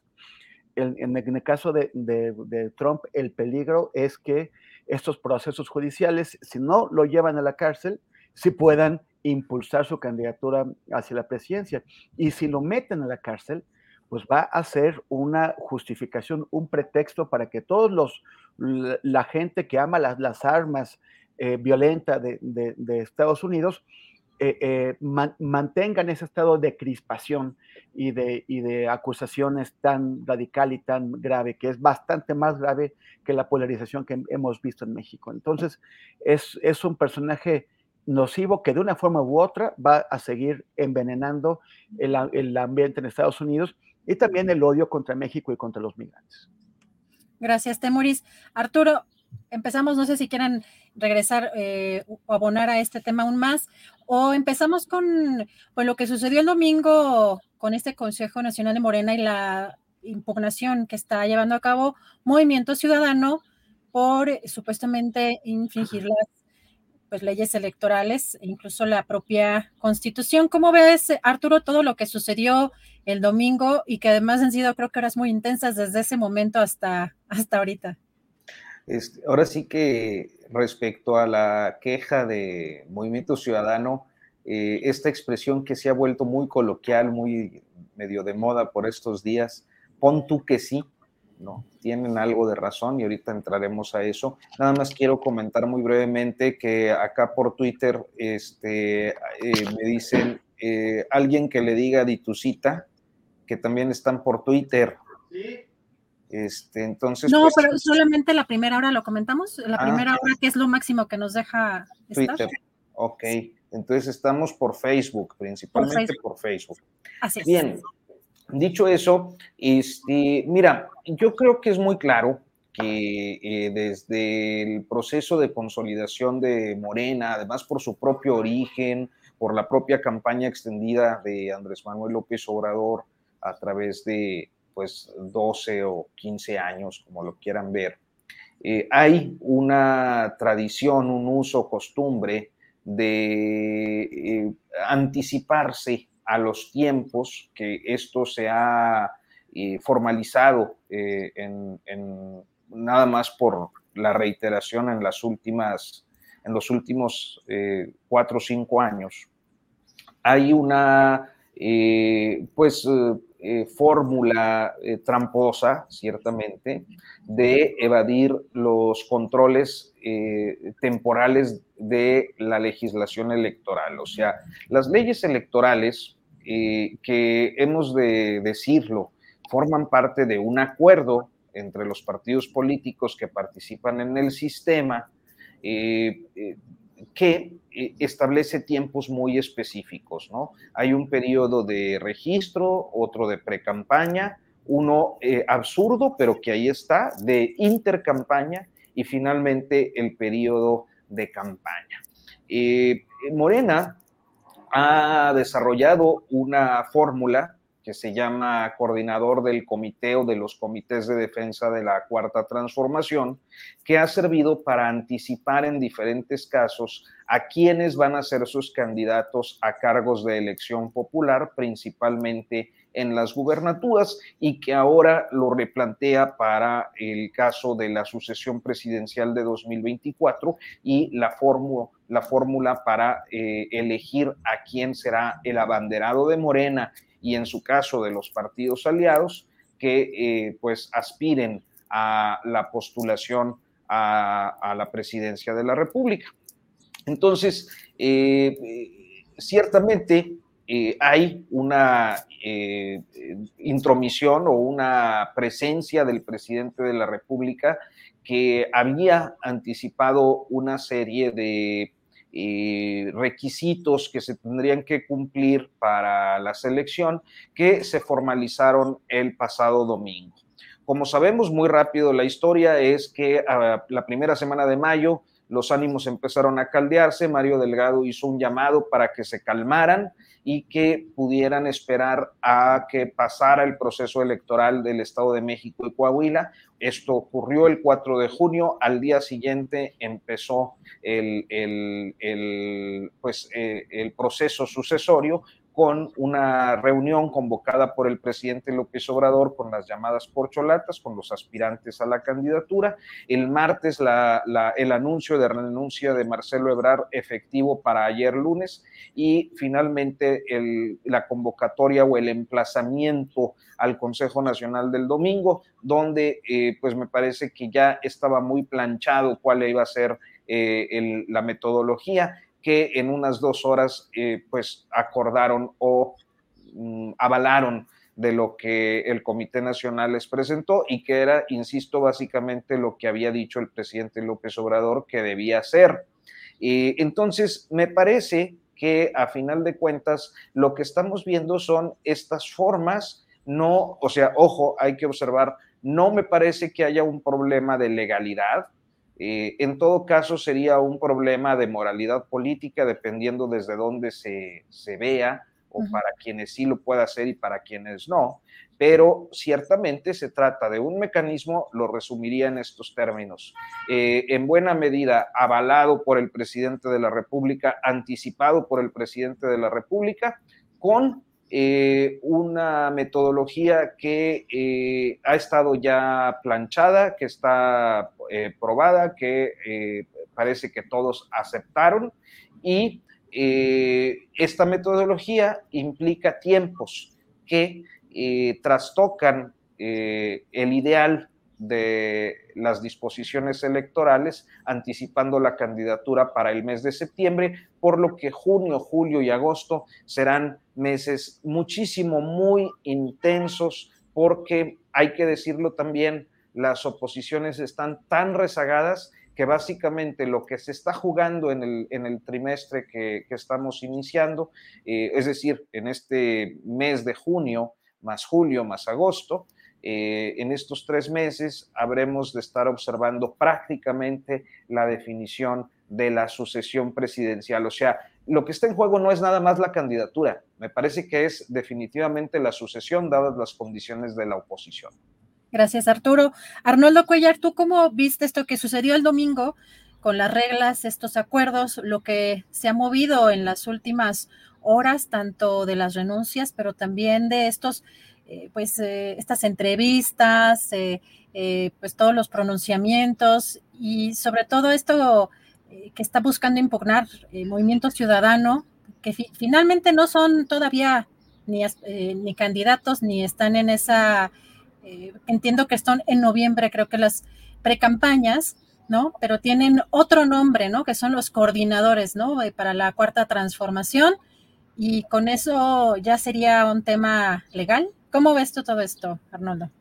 Bueno, primerísimo que nada, exponer mi inconformidad con la, censura del canal de YouTube. Ay, que por cierto, perdón, perdón, Arnoldo, nada más que me acaban de decir, ¿cierto? Que seguimos en Twitter. Eh, nos habían comentado que creo que solo era una hora, pero parece que seguimos eh, en Twitter. Nada más. Viva Elon Musk. bueno. con sus asegúnes. No, pero, qué mal, ¿no? Y qué bien por la gente que está expresando su solidaridad y que nos está buscando y, bueno, pues por ahí compartiendo eh, esta transmisión. Eh, ya entrando al tema, pues me, parece que Movimiento Ciudadano es luego muy atinado, a diferencia de, del gran conglomerado opositor de los, los expartidotes que hoy son partiditos y de los empresarios eh, que se juntan con ellos y de los medios de comunicación y toda esta clase intelectual eh, comentocrática. Eh, Movimiento Ciudadano había, había, había, ido creciendo y teniendo una presencia pública por eh, encontrar los huecos y resquicios eh, con imaginación política para, no obstante su menor presencia electoral, aparecer bien, aparecer en los debates, ser alternativo, etcétera, salirse un poco del esquema de la polarización. Creo que en esta ocasión no es así. Me, imagino que una caricatura muy interesante, pues, yo no dibujo ni, ni en una servilleta, sería pues un, personaje con la constitución en la mano esperando que le caiga encima una ola de 50 metros de un tsunami, ¿no? Eh, yo creo que eh, Morena y sobre todo Andrés Manuel López Obrador, que yo, yo, yo, soy muy crítico de Andrés Manuel López Obrador, lo sabe el chat y me lo cobra caro, pero creo que es un político con una imaginación como no se había visto en México en mucho tiempo que no obstante tener este momento político, tener esta cuota de popularidad y tener eh, pues controlado su partido político y tener más de 20 gobernadores, etcétera, eh, todavía se da tiempo para jugadas eh, sorpresivas, para jugadas imaginativas, para es como un surfista que se sigue manteniendo, estoy hoy muy marítimo con mis imágenes, en la, en la cresta de la ola, no obstante las complicaciones, conservando el equilibrio y que ha planteado un tema muy interesante de, cómo resolver la sucesión de Morena, cómo seguir manteniendo el control político de su movimiento, extendiéndolo un tiempo más, cómo poner a jugar a, los aspirantes, a los, a los que podrían representar un riesgo de fractura, a quienes son eh, absolutamente leales a su movimiento. Y esto ha hecho que, virtualmente desaparezcan eh, las oposiciones enfrente de él, que van a remolque todo el tiempo. Ya el colmo es Ochil Gálvez queriendo meterse a, punta de amparo eh, calado a la mañanera, ¿no? O sea, López Obrador ha hecho cisco al sistema político mexicano eh, primero con su persistencia y luego con esta forma de conducir la presidencia de la República, donde está todo el tiempo pensando en política y, bueno, administrando muy poco, lo cual no está bien, desde luego, porque este país requiere mucha gobernanza y eso está fallando muchísimo, pero sí moviendo los, los tiempos políticos definitivamente como quiere. Y creo que el Movimiento Ciudadano hoy cae en este juego, con esta demanda, ¿no? En este país han violado las leyes electorales sistemáticamente todos los políticos. Vicente Fox hizo campaña desde la gubernatura de Guanajuato cuatro años seguidos, eh, consiguió fondos donde pudo, la Coca-Cola, etcétera violó todas las normatividades de campaña, creo que no tuvo ningún problema en ese sentido. El PAN amagó varias veces, el PRI, perdón, amagó varias veces, el propio PAN, porque Diego Fernández no lo quería de candidato y rebasó a Diego Fernández y luego rebasó al PRI. Eh, y esa fue la primera alternancia, estrenando al IFE, ¿no? Que, que, que después validó todo.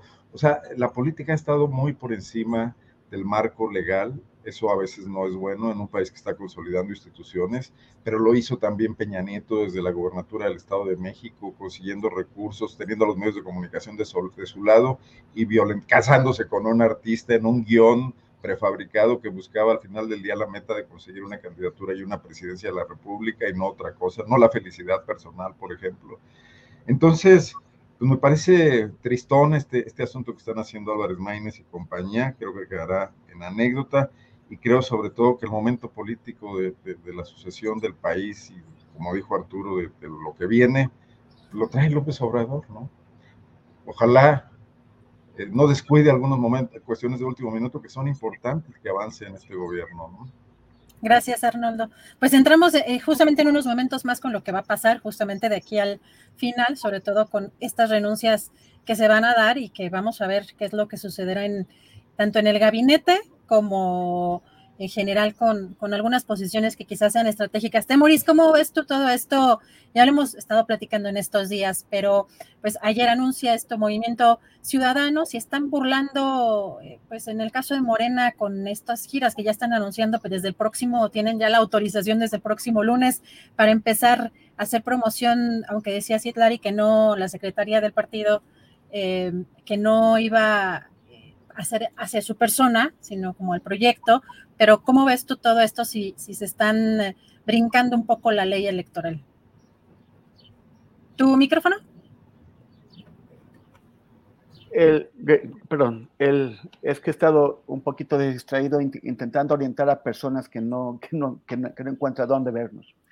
Este Movimiento Ciudadano o, el, o el, el, negocio de Dante Delgado y sus asociados, pues llevan eh, varios años intentando construir una alternativa política por en medio, una, una alternativa política que, lo que intentan eh, hacer es diferenciarse de las, de las opciones. Es, esto ha funcionado en otros países, hay, hay, hay, naciones en donde el tercer partido ha logrado sobrevivir y siempre eh, con, con, un porcentaje de votos pequeño, pero suficiente para poder influir, para determinar quién va a gobernar. Es el caso, yo creo que eh, clásico del Partido Liberal eh, Alemán, que, que, siempre fue el, el, que finalmente, con un pequeño porcentaje de votos, decidía con su alianza hacia la derecha o hacia la izquierda quién, quién, quién iba a gobernar.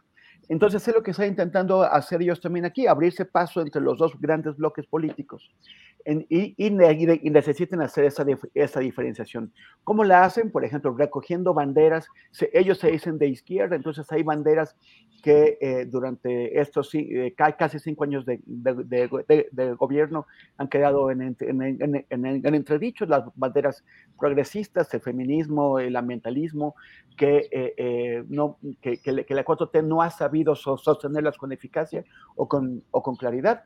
Movimiento Ciudadano lo, lo ha intentado recoger. También eh, han, han, intentado aprovechar el desprestigio del, del PRIAN y del, y, del, y del, PRD para mostrarse como, eh, como los verdaderos representantes de, lo, de, de, los sentimientos de los ciudadanos, a pesar de que ellos mismos vienen del PRI y del PAN. Eh, y, y, tratan de renovar el discurso es, es, difícil que lo hagan cuando ellos son parte del viejo discurso, son parte de la vieja clase política que pues está intentando construir un el nuevo vehículo. Y estas denuncias ayudan a eso. O sea, el, el objetivo real de, de, estar eh, insistiendo, señalando las, las, presuntas deficiencias o abusos que, que están cometiendo los otros partidos tienen este objetivo. Es decir, somos distintos, realmente así nos preocupamos por la, eh, eh, por la, por, la limpieza, por, por la, por, la ética, también por eso dicen que con el PRI ni a, la calle. Entonces, eh, es parte de una estrategia política de posicionamiento que pues ya veremos qué tanto éxito tiene. En la, ellos lo que tratan de, aprovechar es el desgaste que los dos, eh, que, los, que, lo, que, los polos eh, sufren para recogerlo. Y, entonces por eso tratan de diferenciarse. No va muy lejos, creo, hasta el momento, pero eventualmente podrían, podría producirse una coyuntura en la situación en la que serán el partido que está ahí en el momento justo, en el, en el lugar correcto, para tratar de aprovecharlo. Gracias, Temoris Greco.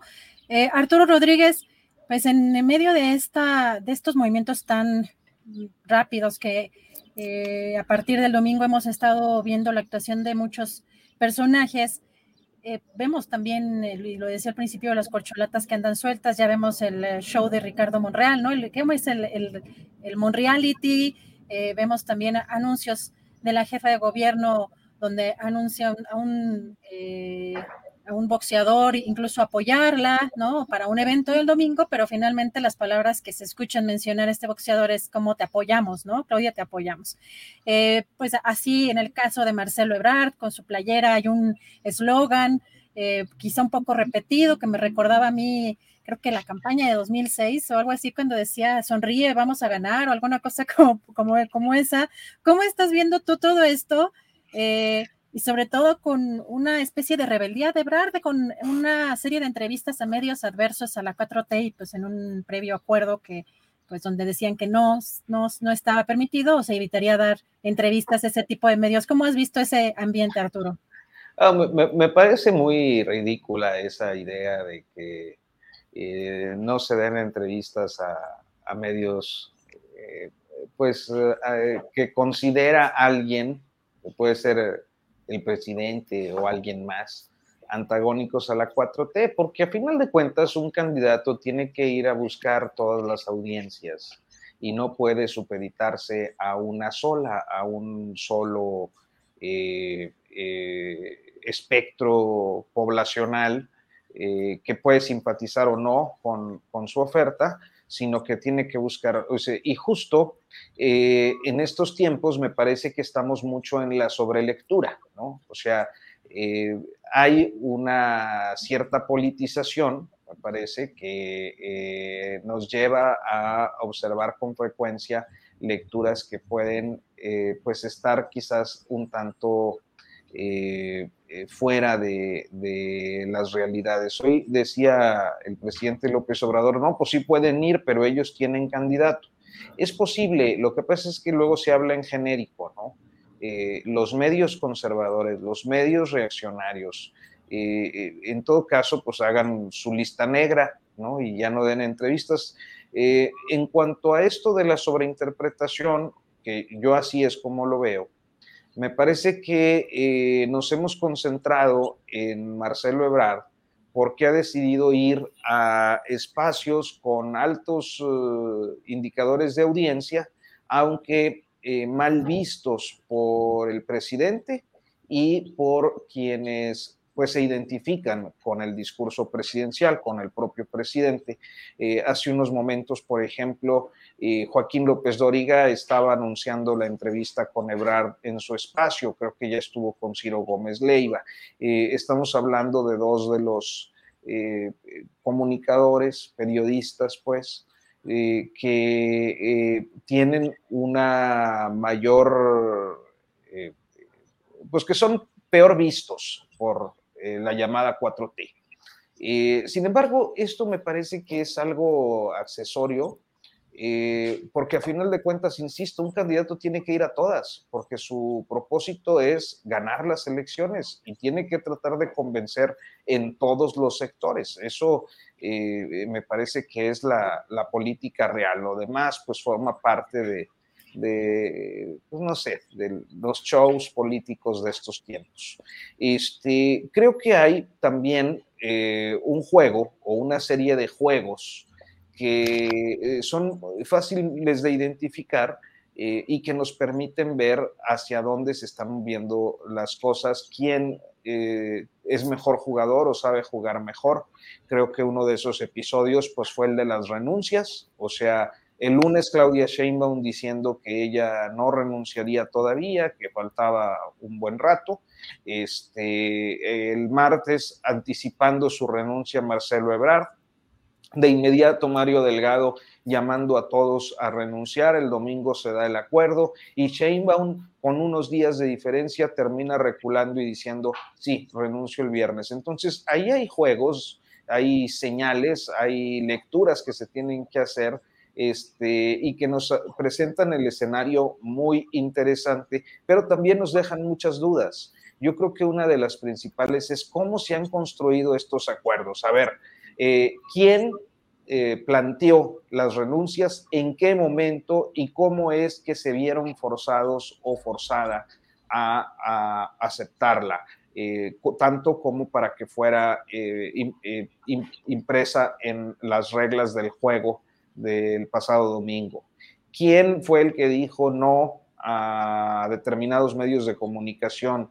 ¿Quién fue el que estableció los tiempos? Y yo creo que ahí, eh, por las características del cónclave morenista, pues eh, se prestan mucho a la especulación cuando son procesos tan básicos que tendrían que ser transparentes, pero que quizás desde algún lugar de la llamada 4T hay un intento por dotar de cierta mística estos procesos y precisamente de mantenernos a todos en la discusión de eh, pues cada momento y cada episodio, porque a final de cuentas esos también van marcando eh, positivos de presencia.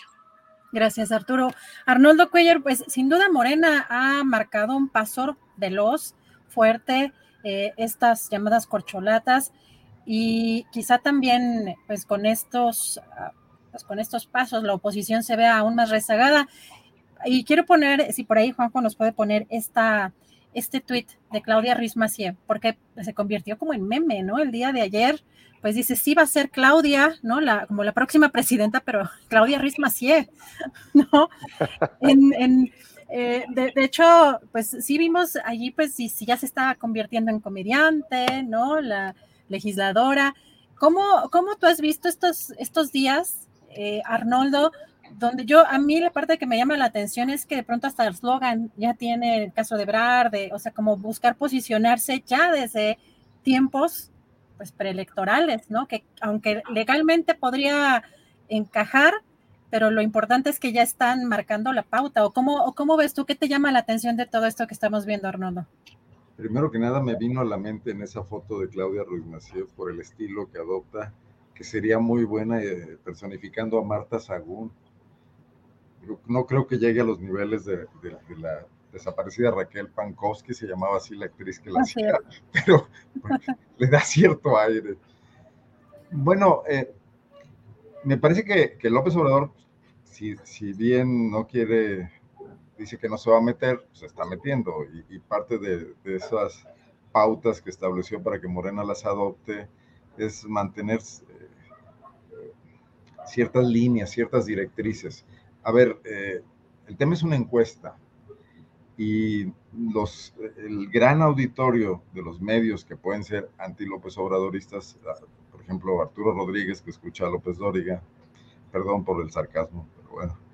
Eh, ¿Van a ser encuestados? ¿Dónde va a estar la población que va a ser encuestada? Pues es, una muestra aleatoria. ¿Qué representa el anti-López Obradorismo? Si la encuesta está muy bien hecha, pues no, es, un porcentaje mayoritario. Es más la gente que, o, de alguna manera, le simpatiza el presidente, aunque no se manifieste mucho políticamente, si, si todo el mundo está coincidiendo en que el 60% de la población le da su respaldo, o personas neutras, ¿no? E, entonces, parece que es un, un movimiento interesante, es una especie de jaque, ¿no? Eh, pues quien vaya a esos medios probablemente no sea de los favoritos de quienes vayan a decidir Morena, pero puede subirle en algo su votación, no sé, no sé qué tan calculado sea el movimiento, pero es, es esta manera de conservar el poder y, y, no dejar que se pierda cuando ya están corriendo los sucesores posibles que siempre a cualquier presidente en el pasado, en el pasado del tapadismo y del control sucesorio por el presidente saliente, era un grave problema, ¿no? Lo líquido que se vuelve el poder cuando inicia este proceso. Eh, y ver también rápidamente quién es el menos dispuesto a continuar con el legado de la cuarta transformación. Yo me imagino que con todo y que López Obrador dice que no se va a meter y que no va a opinar, tendrá maneras de mandar señales si observa cosas, ¿no? Eh, ¿Qué tan importantes son estos medios de comunicación? Pues de repente estamos muy centrados en, en, el escenario de la comentocracia de la Ciudad de México, pero la verdad es que siento que penetran muy poco. Bueno, si penetraran más, hoy López Obrador tendría seriamente comprometida su publicidad, su, perdón, su, su, su popularidad. Es un bombardeo constante y permanente al que no ha sido sometido ningún político mexicano en estos medios y no han logrado hacerle mella. Entonces, ¿cómo espera un aspirante a sucederlo, causar impacto yendo a esos medios de comunicación? No lo sé, es una ecuación complicada. Eh, creo que eso sí que por primera vez las encuestas de Morena tendrán que ser absolutamente, eh, o sea, tener garantías para todo el mundo, estarán sometidas a un gran escrutinio. Y lo que sí me parece es que Ebrar con todo y lo que ha dicho, sí está preparando su aterrizaje como posible candidato eh, por cualquier otra vía, ¿no? Estar en la boleta y creo que hay muchísimos dispuestos a comprarlo. Digo, muchísimos, por lo menos dos, ¿no? Gracias, Arnoldo. En este momento. Gracias, Arnoldo. Temoris Greco, ¿tú cómo ves eh, todo esto y pues este movimiento de, las, de los aspirantes o las llamadas corcholatas? Eh, Vemos también lo que estamos platicando, ¿no? En las redes sociales, pues los que apoyan eh, y una, pues una guerra ahí complicada también en lo digital. Pero ¿cómo has visto tú todo esto en, las últimas horas? Pues es interesante, o sea, yo, yo creo que era, era de, esperarse, ¿no? ya, ya, ya sonó el pistoletazo de, salida, claro que ellos y ella se habían preparado desde, desde ese tiempo y son, son, son apuestas de largo, de largo plazo y no podían llegar a este momento, al inicio de la, de la carrera, sin tener sus equipos eh, eh, listos, las ideas claras, las estrategias ya definidas para ver cómo se van a, posicionar, incluso hasta Dan Augusto, porque Dan Augusto pues llegó eh, inesperadamente al, cuarteto, digamos, principal de, aspirantes, eh, solamente porque el presidente de pronto lo sacó de Tabasco y lo colocó en la Secretaría de Gobernación. Eh, él, mismo debe haber llegado un poco inesperado, pero ya vemos, sorprendido, pero ya vemos que ya, este, pues también, por ejemplo, en el caso de Andrea Chávez o algunos más, que ya forman parte de un equipo que cree que, que sí pueden llegar eh, eh, a algún lado con él, aunque me parece que es improbable. Pero, pero es bien, o sea, mientras, mientras esto ocurra dentro de los márgenes definidos, incluso si los empujan un poco, si hicieran un poco la liga, eh, lo, lo, lo, fundamental para, para Morena es, es, evitar el desgaste, evitar la, la erosión, evitar los rompimientos y a menos que eh, Ebrard decida salirse, que, yo sigo creyendo que es improbable, eh, pues entonces eh, llegarán bien, yo creo, a septiembre cuando se defina, cuando se den a conocer los resultados. Yo creo que no serían dos los que apuestan por Marcelo. Yo no veo a la alianza opositora tomando una, una, candidatura de, de Ebrard. Sí, sí a, sí a Movimiento Ciudadano, este, pero sería el Marcelo Ciudadano, pero, eh, pero no los otros. Los otros a mí me parece que ya tienen bastante lío interno y ya han insistido en que no quieren lo que ellos llamaron el retazo de lo que deje Morena. Gracias, Temoris. Arturo Rodríguez, pues hoy el presidente anunció que designa a Alicia Bárcena como titular eh, de la Secretaría de Relaciones Exteriores tras la salida de Marcelo Ebrard. También Rosa Isela eh, se anunció que rechaza dos propuestas se entiende que una es en el caso de la Ciudad de México, que ya no iría por la Ciudad de México, se queda en seguridad. Viene una ola de renuncias. ¿Cómo tú estás eh, viendo esto, Arturo? ¿Cómo pues el que venga una ola de renuncias podría afectar este último tramo de la gestión del presidente López Obrador? No, yo creo que no afecta, son, son los movimientos naturales de, de un fin de sexenio y de una sucesión. Eh, insisto, ciertamente está anticipado, o sea, esto normalmente ocurre en los regímenes de hace 90 años a la fecha, y ocurre pues en, cuando está por iniciar el último año, por ahí del mes de diciembre, principios de enero, pues se dan las renuncias, pero hoy como se ha anticipado la sucesión, pues eh, estamos eh, ante la posibilidad de que haya gente que deje sus cargos para irse a sumar a equipos de campaña o construir sus propias candidaturas a las gubernaturas que se van a disputar o a, la Cámara de Diputados o a la Cámara de Senadores que habrán de estar también en juego el próximo año. Entonces eso me parece que está dentro de los cauces de la normalidad anticipada. Y yo pensaría que eh, en, estos, eh, en estos meses que le quedan a la administración de López Obrador, que será eh, unos 14 meses aproximadamente, 16 meses me parece, este, estaríamos pues observando diferentes cambios y ajustes de manera natural, sobre todo de aquí al mes de diciembre. Ahora, me parece que en el caso de Alicia Bárcena, pues es de lo mejor que puede, eh, a lo que puede echar mano el, Estado mexicano para conducir su política exterior. Este, es una eh, mujer que se ha destacado mucho en, el ámbito de la diplomacia. no, no acude el presidente en esta ocasión a un perfil político, me parece que eso es, es un, aspecto eh, importante. y bueno, pues eh, el ajuste ahí está, es natural como parte de la salida de Brad ayer. y finalmente diría, porque había otro aspecto de, tu planteamiento que me, que me hacías, este, ah, sobre Rosa Isela. Yo creo que es muy claro que Rosa Isela Rodríguez no pues logró concitar, eh, digamos que un entusiasmo eh, mínimo eh, en el electorado capitalino y ni siquiera en el electorado López Obradorista.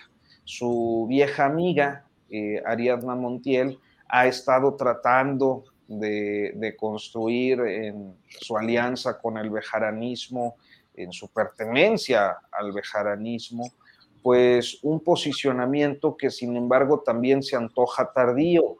¿Por qué tardío? Bueno, entiendo que está por ahí por sacar un, par de libros, eh, está tratando de incrementar su presencia en las redes sociales, este, pero eh, tienen la complicación de una campaña muy anticipada, aunque ciertamente no tan mediática de Clara Brugada, este, en eh, pues ya muchos meses.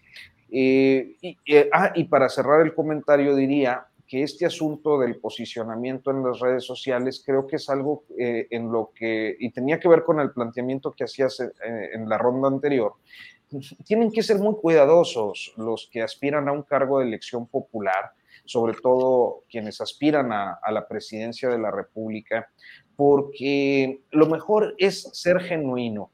Eh, yo creo que no es la primera vez que lo comento, si no, pues ahí está, ya lo voy a decir, pero me parece que Claudia Sheinbaum es eh, una mujer excepcional, o sea, se trata de una mujer que en su formación académica eh, pues se ha construido al nivel doctoral, en, ámbitos científicos, que conoce de los temas de mayor relevancia para nuestro tiempo, como lo es el feminismo por su propia historia, pero también el medio ambiente, que es una mujer formada en la izquierda, que ha ganado una elección que la convierte en la primera gobernante, en la primera jefa de gobierno de la Ciudad de México, que llega por elección popular. Entonces, me parece que tiene muchos atributos, eh, pero su personalidad no es la de alguien chistosito, dicharachero,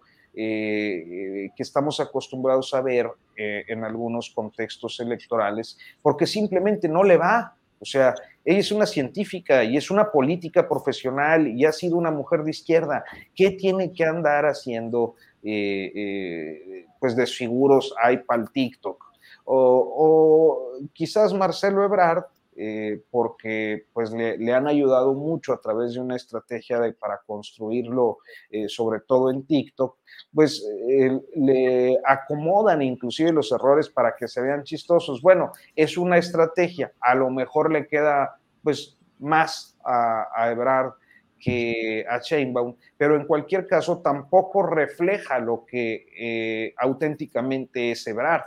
Entonces, creo que una de las cosas que quizás sea utópico eh, es que no le hagan tanto caso a los consultores que además les cobran mucho dinero por hacer eh, pues barrabasadas como ese este Chicken Little que le hicieron a Marcelo Ebrard tratando de parecerse a la, al AMLito con el sonríe, todo va a estar bien, lugar común ahí, este, en fin, yo creo que tienen que ser más cuidadosos. Digo, no están como para andar queriendo jalar votos eh, vacuos, votos fatuos, y sí para convencer a un electorado que está preocupado naturalmente por el futuro de su país. Gracias, Arturo Rodríguez. Y en este contexto de lo que está diciendo Arturo, a ver si podemos poner, no tiene audio, porque obviamente la música sí tiene derechos, pero sí nos permitieron pasar eh, este video de Mario Delgado, donde simula Mario Bros. No sé si ustedes lo vieron, pero hay que recordar que también Mario Delgado pues, está todavía en estas encuestas para la Ciudad de México, pero en este video se atribuye aquí estos triunfos, ¿no? Como de manera individual. No sé si ustedes tuvieron oportunidad, oportunidad de ver este video.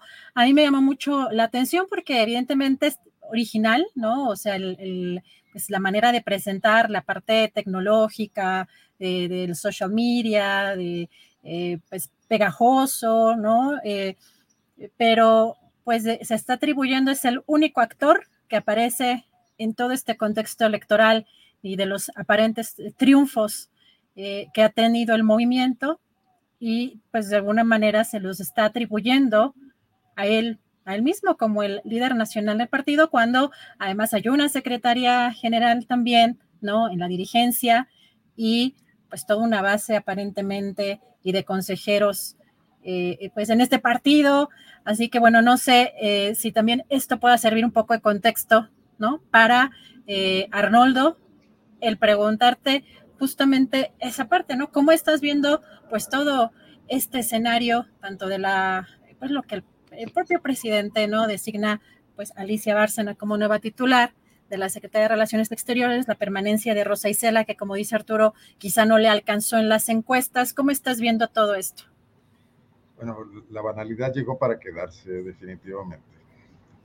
Eh, mira, yo creo que la sucesión en relaciones exteriores era particularmente delicada e importante por todas las razones que ustedes ya conocen, por ser una, una cartera del gabinete pues, que maneja el rostro de México hacia el exterior pero también por el hecho de que quien la deja es un precandidato presidencial que además está planteando estirar la liga dentro del López Obradorismo y, buscar la candidatura un poco no como el favorito, sino como un retador hasta cierto punto incómodo para el, para el proyecto de continuidad de la cuarta transformación.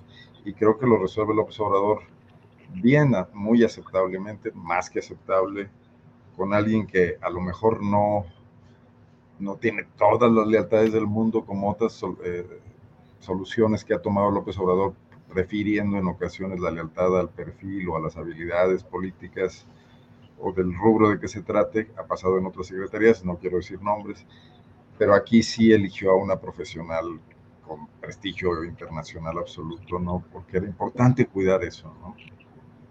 Ahora bien, me estoy imaginando un escenario que me voy a permitir compartírselos.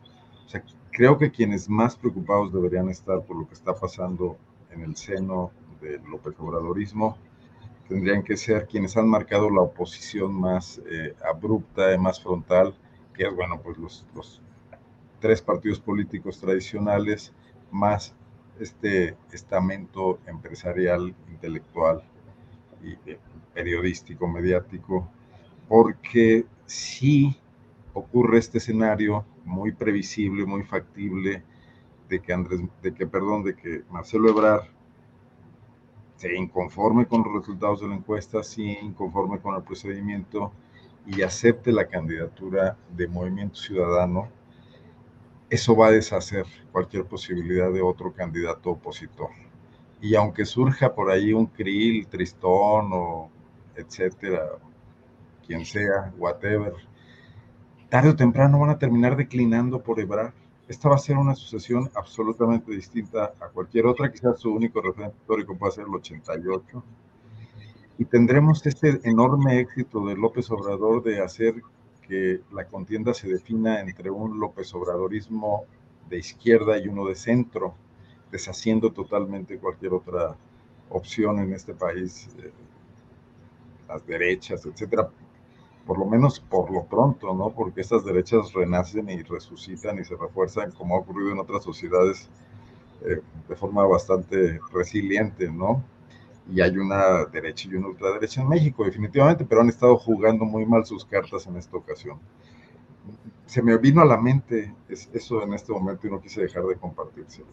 Ahí lo dejo como provocación. Gracias, Arnoldo Cuellar. ¿Cómo ves tú todo esto que está pasando? Temoris, por acá nos pone María Teresa. Alicia Bárcena jugó un extraordinario papel en la CEPAL. Pues estos movimientos que está haciendo también el presidente, pero que también Rosa Isela se queda en una secretaría que pues ha tenido cambios importantes en este sexenio, ¿no? Recordar la salida de Alfonso Durace porque quiso ir por la gubernatura de Sonora y pues eh, quizá como dice Arturo no le alcanzó a lo mejor en, las encuestas, pero finalmente es una secretaría que eh, es pues de las más importantes, porque evidentemente el tema de, de la seguridad en México pues es quizá uno de los temas más delicados, pero ¿cómo ves este último tramo y estas eh, salidas y ves estas renuncias y de quienes consideras que podrían ir a buscar pues, pues una carrera ahí al 24? Bueno, primero sobre el video de Mario Delgado, así como, así yo, yo hice todo, yo, yo gané todas las victorias, me, lo deben a mí, pues que, bueno, o sea, también Lili Tellas dice que ella, que ella ganó el estado de Sonora y no, y no Andrés Manuel López Obrador. O sea, cualquier, cualquier político tiene pues un nivel de descaro parecido al momento de atribuirse cosas que no, que no hizo me, me, acordé de una, de una señora diputada del PRI cuando yo empezaba en el periodismo, Marta de la Lama, no Marta Lamas, Marta de la Lama, que, eh, que, que, que, creía que ella había ganado eh, un distrito electoral cuando en realidad había sido una, una, una cosa que el PRI le había concedido. Por cierto, cuando Marcelo Ebrard era el niño dorado del PRI, que, de, de, Manuel Camacho y del PRI Ciudad de México, que no llegó por la, por la tunda que le puso el, el a la oposición, ganaron todos los distritos de mayoría y no lograron que Marcelo Ebrard, que era el cabeza de lista de los plurinominales, pues al PRI no le tocaba ni un plurinominal y Marcelo se quedó fuera de la, eh, de la, de la lista de, de, la Asamblea Legislativa, a pesar de que Manuel Camacho lo quería como, como solfila y como el, el jefe de la bancada. Pero bueno, este, el, por, el lado de Alicia Bárcena, a mí, me parece muy bien, o sea, ¿qué escenarios había? Uno, que nombraran a otro político de, de eh, alejado, o sea, de, de, Morena o de donde fuera, ajeno a la práctica diplomática, o un, el, el, escenario peor, que mandaran ahí a un exgobernador priista, ¿no? O sea, digo, ya tomando en cuenta que la mejor forma de obtener un cargo diplomático es ser exgobernador priista, pues entonces no, no, no, no, no, de, no debería ser una posibilidad imposible.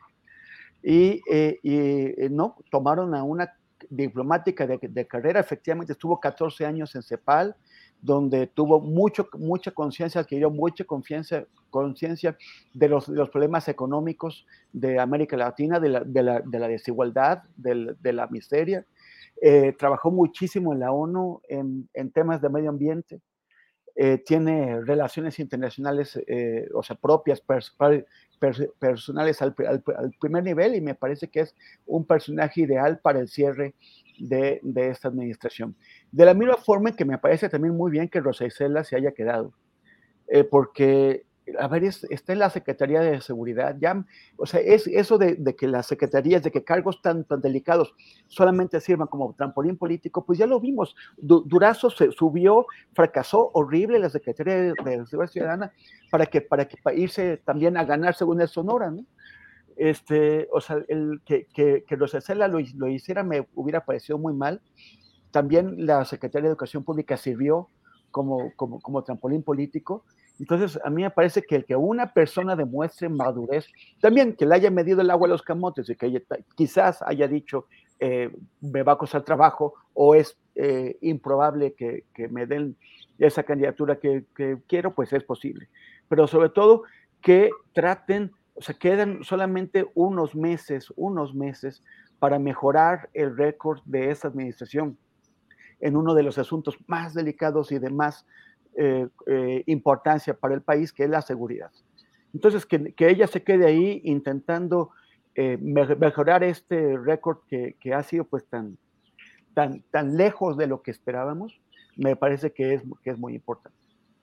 Gracias, Temoris Greco. Antes de entrar en los postrecitos chiquillos, chiquillos como de un minuto, nada más comentar que bueno, le mandamos, que estamos muy, muy orgullosos aquí en Astillero Informa de nuestro querido colega Arnoldo Cuellar, y de todo el equipo de PopLab, porque son finalistas. Ayer me estaba comentando y me estaba presumiendo, presumiendo, y yo soy verde de envidia porque se va a ir a Londres.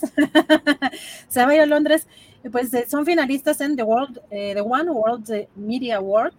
Eh, así que nos cuente brevemente, Arnoldo, antes de entrar a los postrecitos, que nos cuentes todo cómo está el show. Gracias, Adriana. No, pues qué gusto y compartirlo con ustedes. Además, yo creo que es parte importante del crecimiento de PopLab, mi participación aquí y los intercambios constantes que tenemos de, de, información, la solidaridad de ustedes siempre para publicar junto con otros medios en, en, la Ciudad de México. Ya no voy a hablar mal de ella. Eh, bueno, pues sí, postulamos eh, para un premio especial que se otorga por primera vez a medios del sur. Lo dicen desde Londres Estamos ya en la lista corta, tres medios eh, finalistas, Lupa de Brasil, STEP de Sudáfrica y PopLab de México. Básicamente el reconocimiento es al periodismo pues, que trata de ubicar temas de derechos humanos, de fiscalización del poder público, eh, de re representación de temas importantes para la sociedad que no encuentran eco en, en otros medios tradicionales, ¿no? Entonces, pues cruzamos los dedos, que nos vaya bien. La premiación es el próximo miércoles que es, 10, es 21 de junio. Y sí, vamos a aprovechar para estar ahí unos días en Londres. Así que no, nos ve, no los veré la próxima semana. pero te estaremos echando muchas porras igual que al equipo de Top Pop Lab. Y ahora sí, eh, Arturo, eh, cerramos con un pequeño postrecito. ¿Con qué cerrarías? Bueno, pues mira, básicamente felicitar a Arnoldo Cuellar, a todo el equipo de Pop Lab. Me da muchísimo gusto ver cómo, eh, pues con bastante frecuencia van cosechando éxitos casi a la par de pesquisas y acosos y, y, ojetadas del poder, eh, lo cual quiere decir que están haciendo muy bien su trabajo, así que les mando un, abrazo muy, muy afectuoso. Este, y, bueno, yo comentar que eh, esta semana acaba de entrar en circulación la nueva edición de, El Coahuilense, que este viernes pues llega ya a un año este, donde se ha generado pues esta, esta publicación eh, impresa quincenal, además de, del documental de Puente Moreno, de las series de podcast que, que hemos realizado eh, sobre podcast documentales y, este, y pues nada, invitar a quienes tengan interés en el estado de Coahuila y en sus temáticas a seguirnos. También tenemos información general para que no eh, crean que nomás queremos coahuilizar a la audiencia. este, Oye, Arturo, ¿dónde se compra? ¿Dónde se compra? Cada 15 días dices, ¿dónde se compra ya? Está en kioscos, está en, en kioscos, puestos de revistas, periódicos, Oxo Seven, este, perdón el gol, pero pues ahí está. No, no, adelante, no, Cadenas, no dice tiendas de conveniencia, ¿no? Este, no, aquí sí di con todas las letras, porque si no, la verdad no, no, se nos pues queda. ¿no? Pero o ahí, ahí, no, todas las tiendas son de conveniencia. Todos lados acá en el estado de Coahuila, y si no, si se suscribe, que por ahora es gratis, está la promoción, puede descargar el PDF de nuestro sitio web, el coahuilense.com, ahí donde dice edición impresa. Y va con todo va con todo. Así es, doctor Rodríguez. Gracias. Arnoldo Cuellar, ¿con qué te gustaría cerrar? No, bueno, pues agradecer también acá las felicitaciones desde el chat. Hoy, el chat está más tranquilo. Se ve que los broncudos están en YouTube, pero bueno. consejos, consejos que ya me dijeron que no me corte el pelo con máquinas, sino con lo pasaré a, a la responsable. ¿Qué les importa? Está bien, se agradece. Así como Arturo dicen que se parece a Gasparín, el fantasma. Está muy simpático el chat. No, pues nada, nos veremos en 15 días, ya les traeré noticias. Espero que cuiden aquí el tema sucesorio eh, y a ver cómo, cómo resulta todo esto. ¿eh? Así es, pues muchas gracias. Eh, nos despedimos, Temoris y yo de Arturo y Arnoldo. Nos vemos por acá. Oye, no, yo nada más, yo nada más también quería Ay, perdóname, yo felicitarlos. Ahora te estoy aplicando la misma que le apliqué la vez pasada. Arturo, tu postrecito, perdóname, Temoris. Sí, gracias, gracias. No, oye, oye, bueno, no, o sea, bueno, es, ya es de casa. Ah. Mi, mi, mi postre es un manzanazo para el Arnoldo porque ya no, no, no, deja premios para nadie, Pop Lab, ¿qué onda? O sea, está ahí eh, eh, ganándolo todo. Y, y, no, yo creo que, o sea, y, además denunciar la, la, intervención ilegítima en esos premios de los reptilianos y los marcianos que le tienen mucho cariño. Arnoldo Maussan se ve que están ahí echándole. echándole ahí cuando, cuando obtuvimos el Premio Nacional de Periodismo con la investigación sobre Samarripa, yo en tono un poco sarcástico le dije al vocero del gobernador. Oye, pues felicitan a todo el mundo y a nosotros no nos felicitaron. Dijo, pues es que seguramente les ayudó la 4T. ¿Qué tiene que ver con el Premio Nacional del Periodismo? Pero en fin, así están las cosas en Guanajuato. Oye, oye Arnaldo, nada más que, que, que, no pueden hacer lo que quieran ellos, seguir ahí, porque recuerda, un mundo nos vigila. Y, y además, y, también aquí al, al Angelito Rodríguez, que, que, que, no hay, que, no nos ha presumido sus alas, pero yo, yo sé que ahorita que, se apague la cámara, las, las, extenderá y, y, volará. Felicidades por, el, por el, el, año, el año del, del qué padre. Que, que pasó rapidísimo, qué fuerte. Casi, creo que acabas de avisarnos del proyecto y ya, y ya es un año. Un año ya. Y yo creo que está abriendo surco importante allá en Coahuila. Pues esperemos, ese ha sido el propósito. Fantástico, pues este, también abrazo y, tú como Arnoldo a volar con los reptilianos. Entonces, entrale a todos los, las, convocatorias, Arturo, ¿no? De que es una. Oiga, nada más acordarles de algo. Ustedes no, no, sé si recuerden cómo le decían a Marcelo Ebrar los colosistas allá en los lejanos noventas. ¿No se acuerdan? Arturo a lo mejor sí se acuerda. No, no. En, en corto estaba con Camacho y era un poco el pique. Le decían Chucky, el muñeco diabólico. Pregunten por ahí. Ah, caray. Bueno, Porque decían que las travesuras que hacía Camacho al que se le ocurrían era a Ebrard. mira, bueno. Ya. Eso nos falta revisar la historia, fíjate, de todo Sí, sí, eso. porque reconocían que era muy inteligente y muy sagaz. Wow. Pues muchas gracias, Arnoldo. Perdóname, Temoris, que ya te interrumpí. Yo No, no pasa nada. ya, ya, ¿que- ¿No querías abonar algo más? ¿Algo, algo No, no, no. adicional? ¿No? Bueno, ahora sí te despido con la pena de siempre, porque ya parece que se me está haciendo costumbre los martes este, cancelar el postre de alguien. Quitarle el Arturo. postre. Es que, es que a la mesa Montessori, ¿cómo la disciplina si no quitando postres? A ver, y todos unidos desde aquí, un abrazo a Julio, ¿no? A donde esté. Oye, sí, sí, Esperemos pronto que- esto, ¿no? Hoy, por cierto, por cierto, yo no escucho López Dóriga, Arnoldo, porque e- es en el horario de Julio Astillero. Ok. Pero Gracias. te dijo un amigo de un Ah. amigo. Muchas gracias, Arnoldo Cuellar, Arturo Rodríguez. Nos vemos la próxima y en el caso de Arnoldo, hasta la otra. Abrazo. Gracias. Gracias. Abrazo y buen viaje. Suerte, Arnoldo. Gracias, Art- Arturo.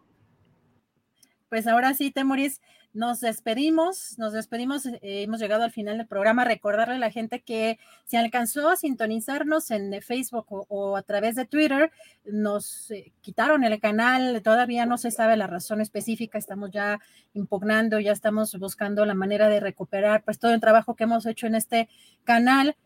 Y mientras tanto, pues quienes nos- han estado acompañando por acá y nos han estado apoyando, muchas gracias y ojalá que puedan eh, compartir este contenido con otras personas eh, o si conocen a, otros eh, integrantes de esta querida tripulación, querida audiencia astillera, porque pues sí, nos han llegado muchos mensajes donde dicen que no están o que no estamos nosotros transmitiendo por YouTube, pues por el momento estamos solamente en Facebook, así que bueno, por Facebook y Twitter. Así que estamos aquí pendientes también de esperando, esperando que en las próximas horas recuperemos el canal Temores. Así es, así es, Adriana. Y, bueno, es muy importante agradecerles a la gente.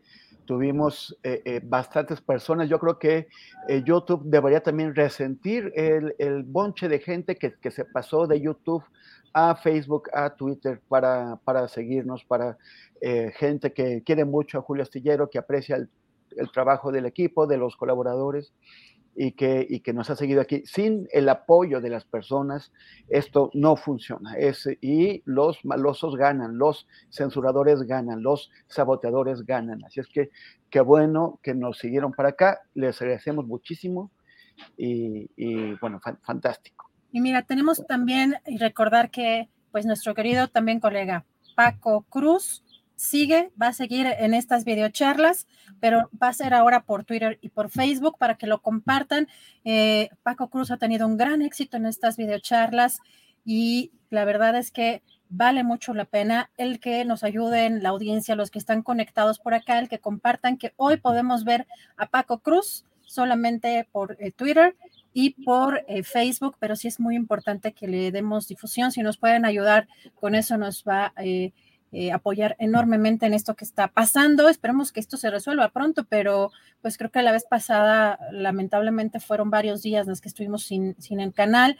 Eh, ahora pues no, no tenemos una fecha, un momento, pero estaremos siguiendo eh, o seguiremos trabajando y veremos la forma de poder transmitir. Así que por lo pronto están estas cuentas en Twitter y en eh, Facebook. Muy atentos, por favor, en la noche a ver a Paco Cruz a las 9 en Facebook y en Twitter del de canal de Julio Astillero.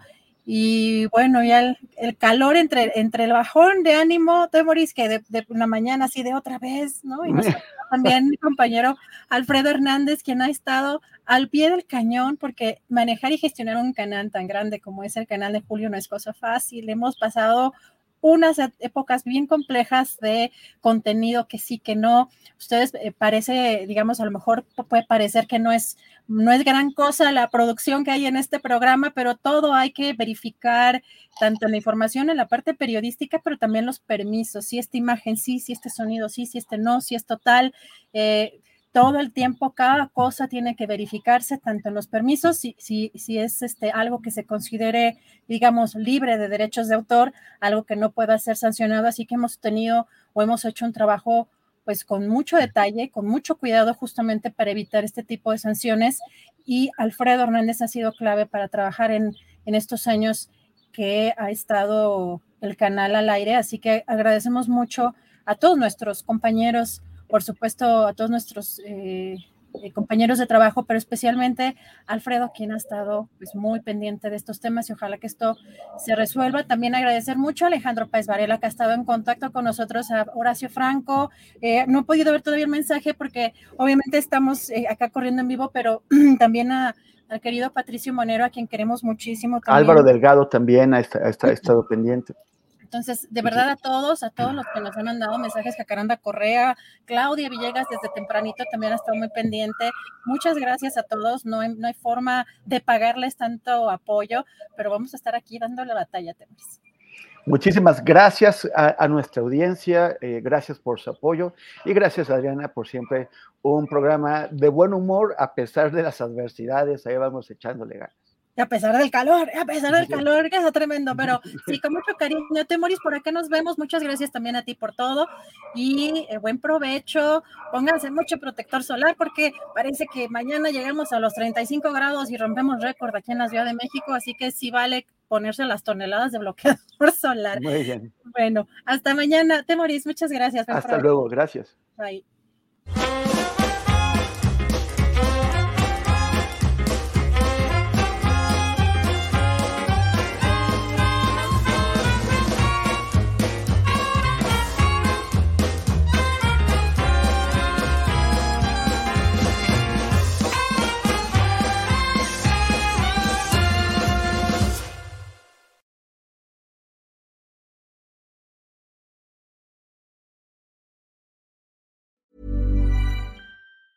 Nada une a la familia que los deliciosos huevos de Eggland's Best. Nos encanta su sabor, siempre delicioso y fresco de granja, además de la mejor nutrición como 6 veces más vitamina D, 10 veces más vitamina E y 25% menos de grasa saturada que los huevos regulares. Para nosotros son huevos cocinados de la forma que más nos guste, siempre y cuando sean los mejores. Eggland's Best. Mejor sabor, mejor nutrición, mejores huevos. Visita egglandsbest.com para más información.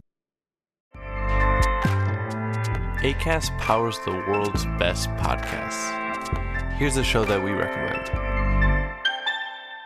The Real Housewives is a guilty pleasure for most, but if you're looking to not feel guilty about that pleasure, tune in to Everything Iconic with me, Danny Pellegrino, where I break down all the messy moments and behind the scenes antics of Bravo's popular franchise. And on Everything Iconic, I also interview celebrity guests like Kelly Ripa, Kiki Palmer, Drew Barrymore, Cameron Diaz, and more about their guilty pleasures, their past work, and so much more. So if you're pop culture obsessed and find yourself watching way too much reality TV like me, tune in to Everything Iconic with Danny Pellegrino wherever you listen to podcasts.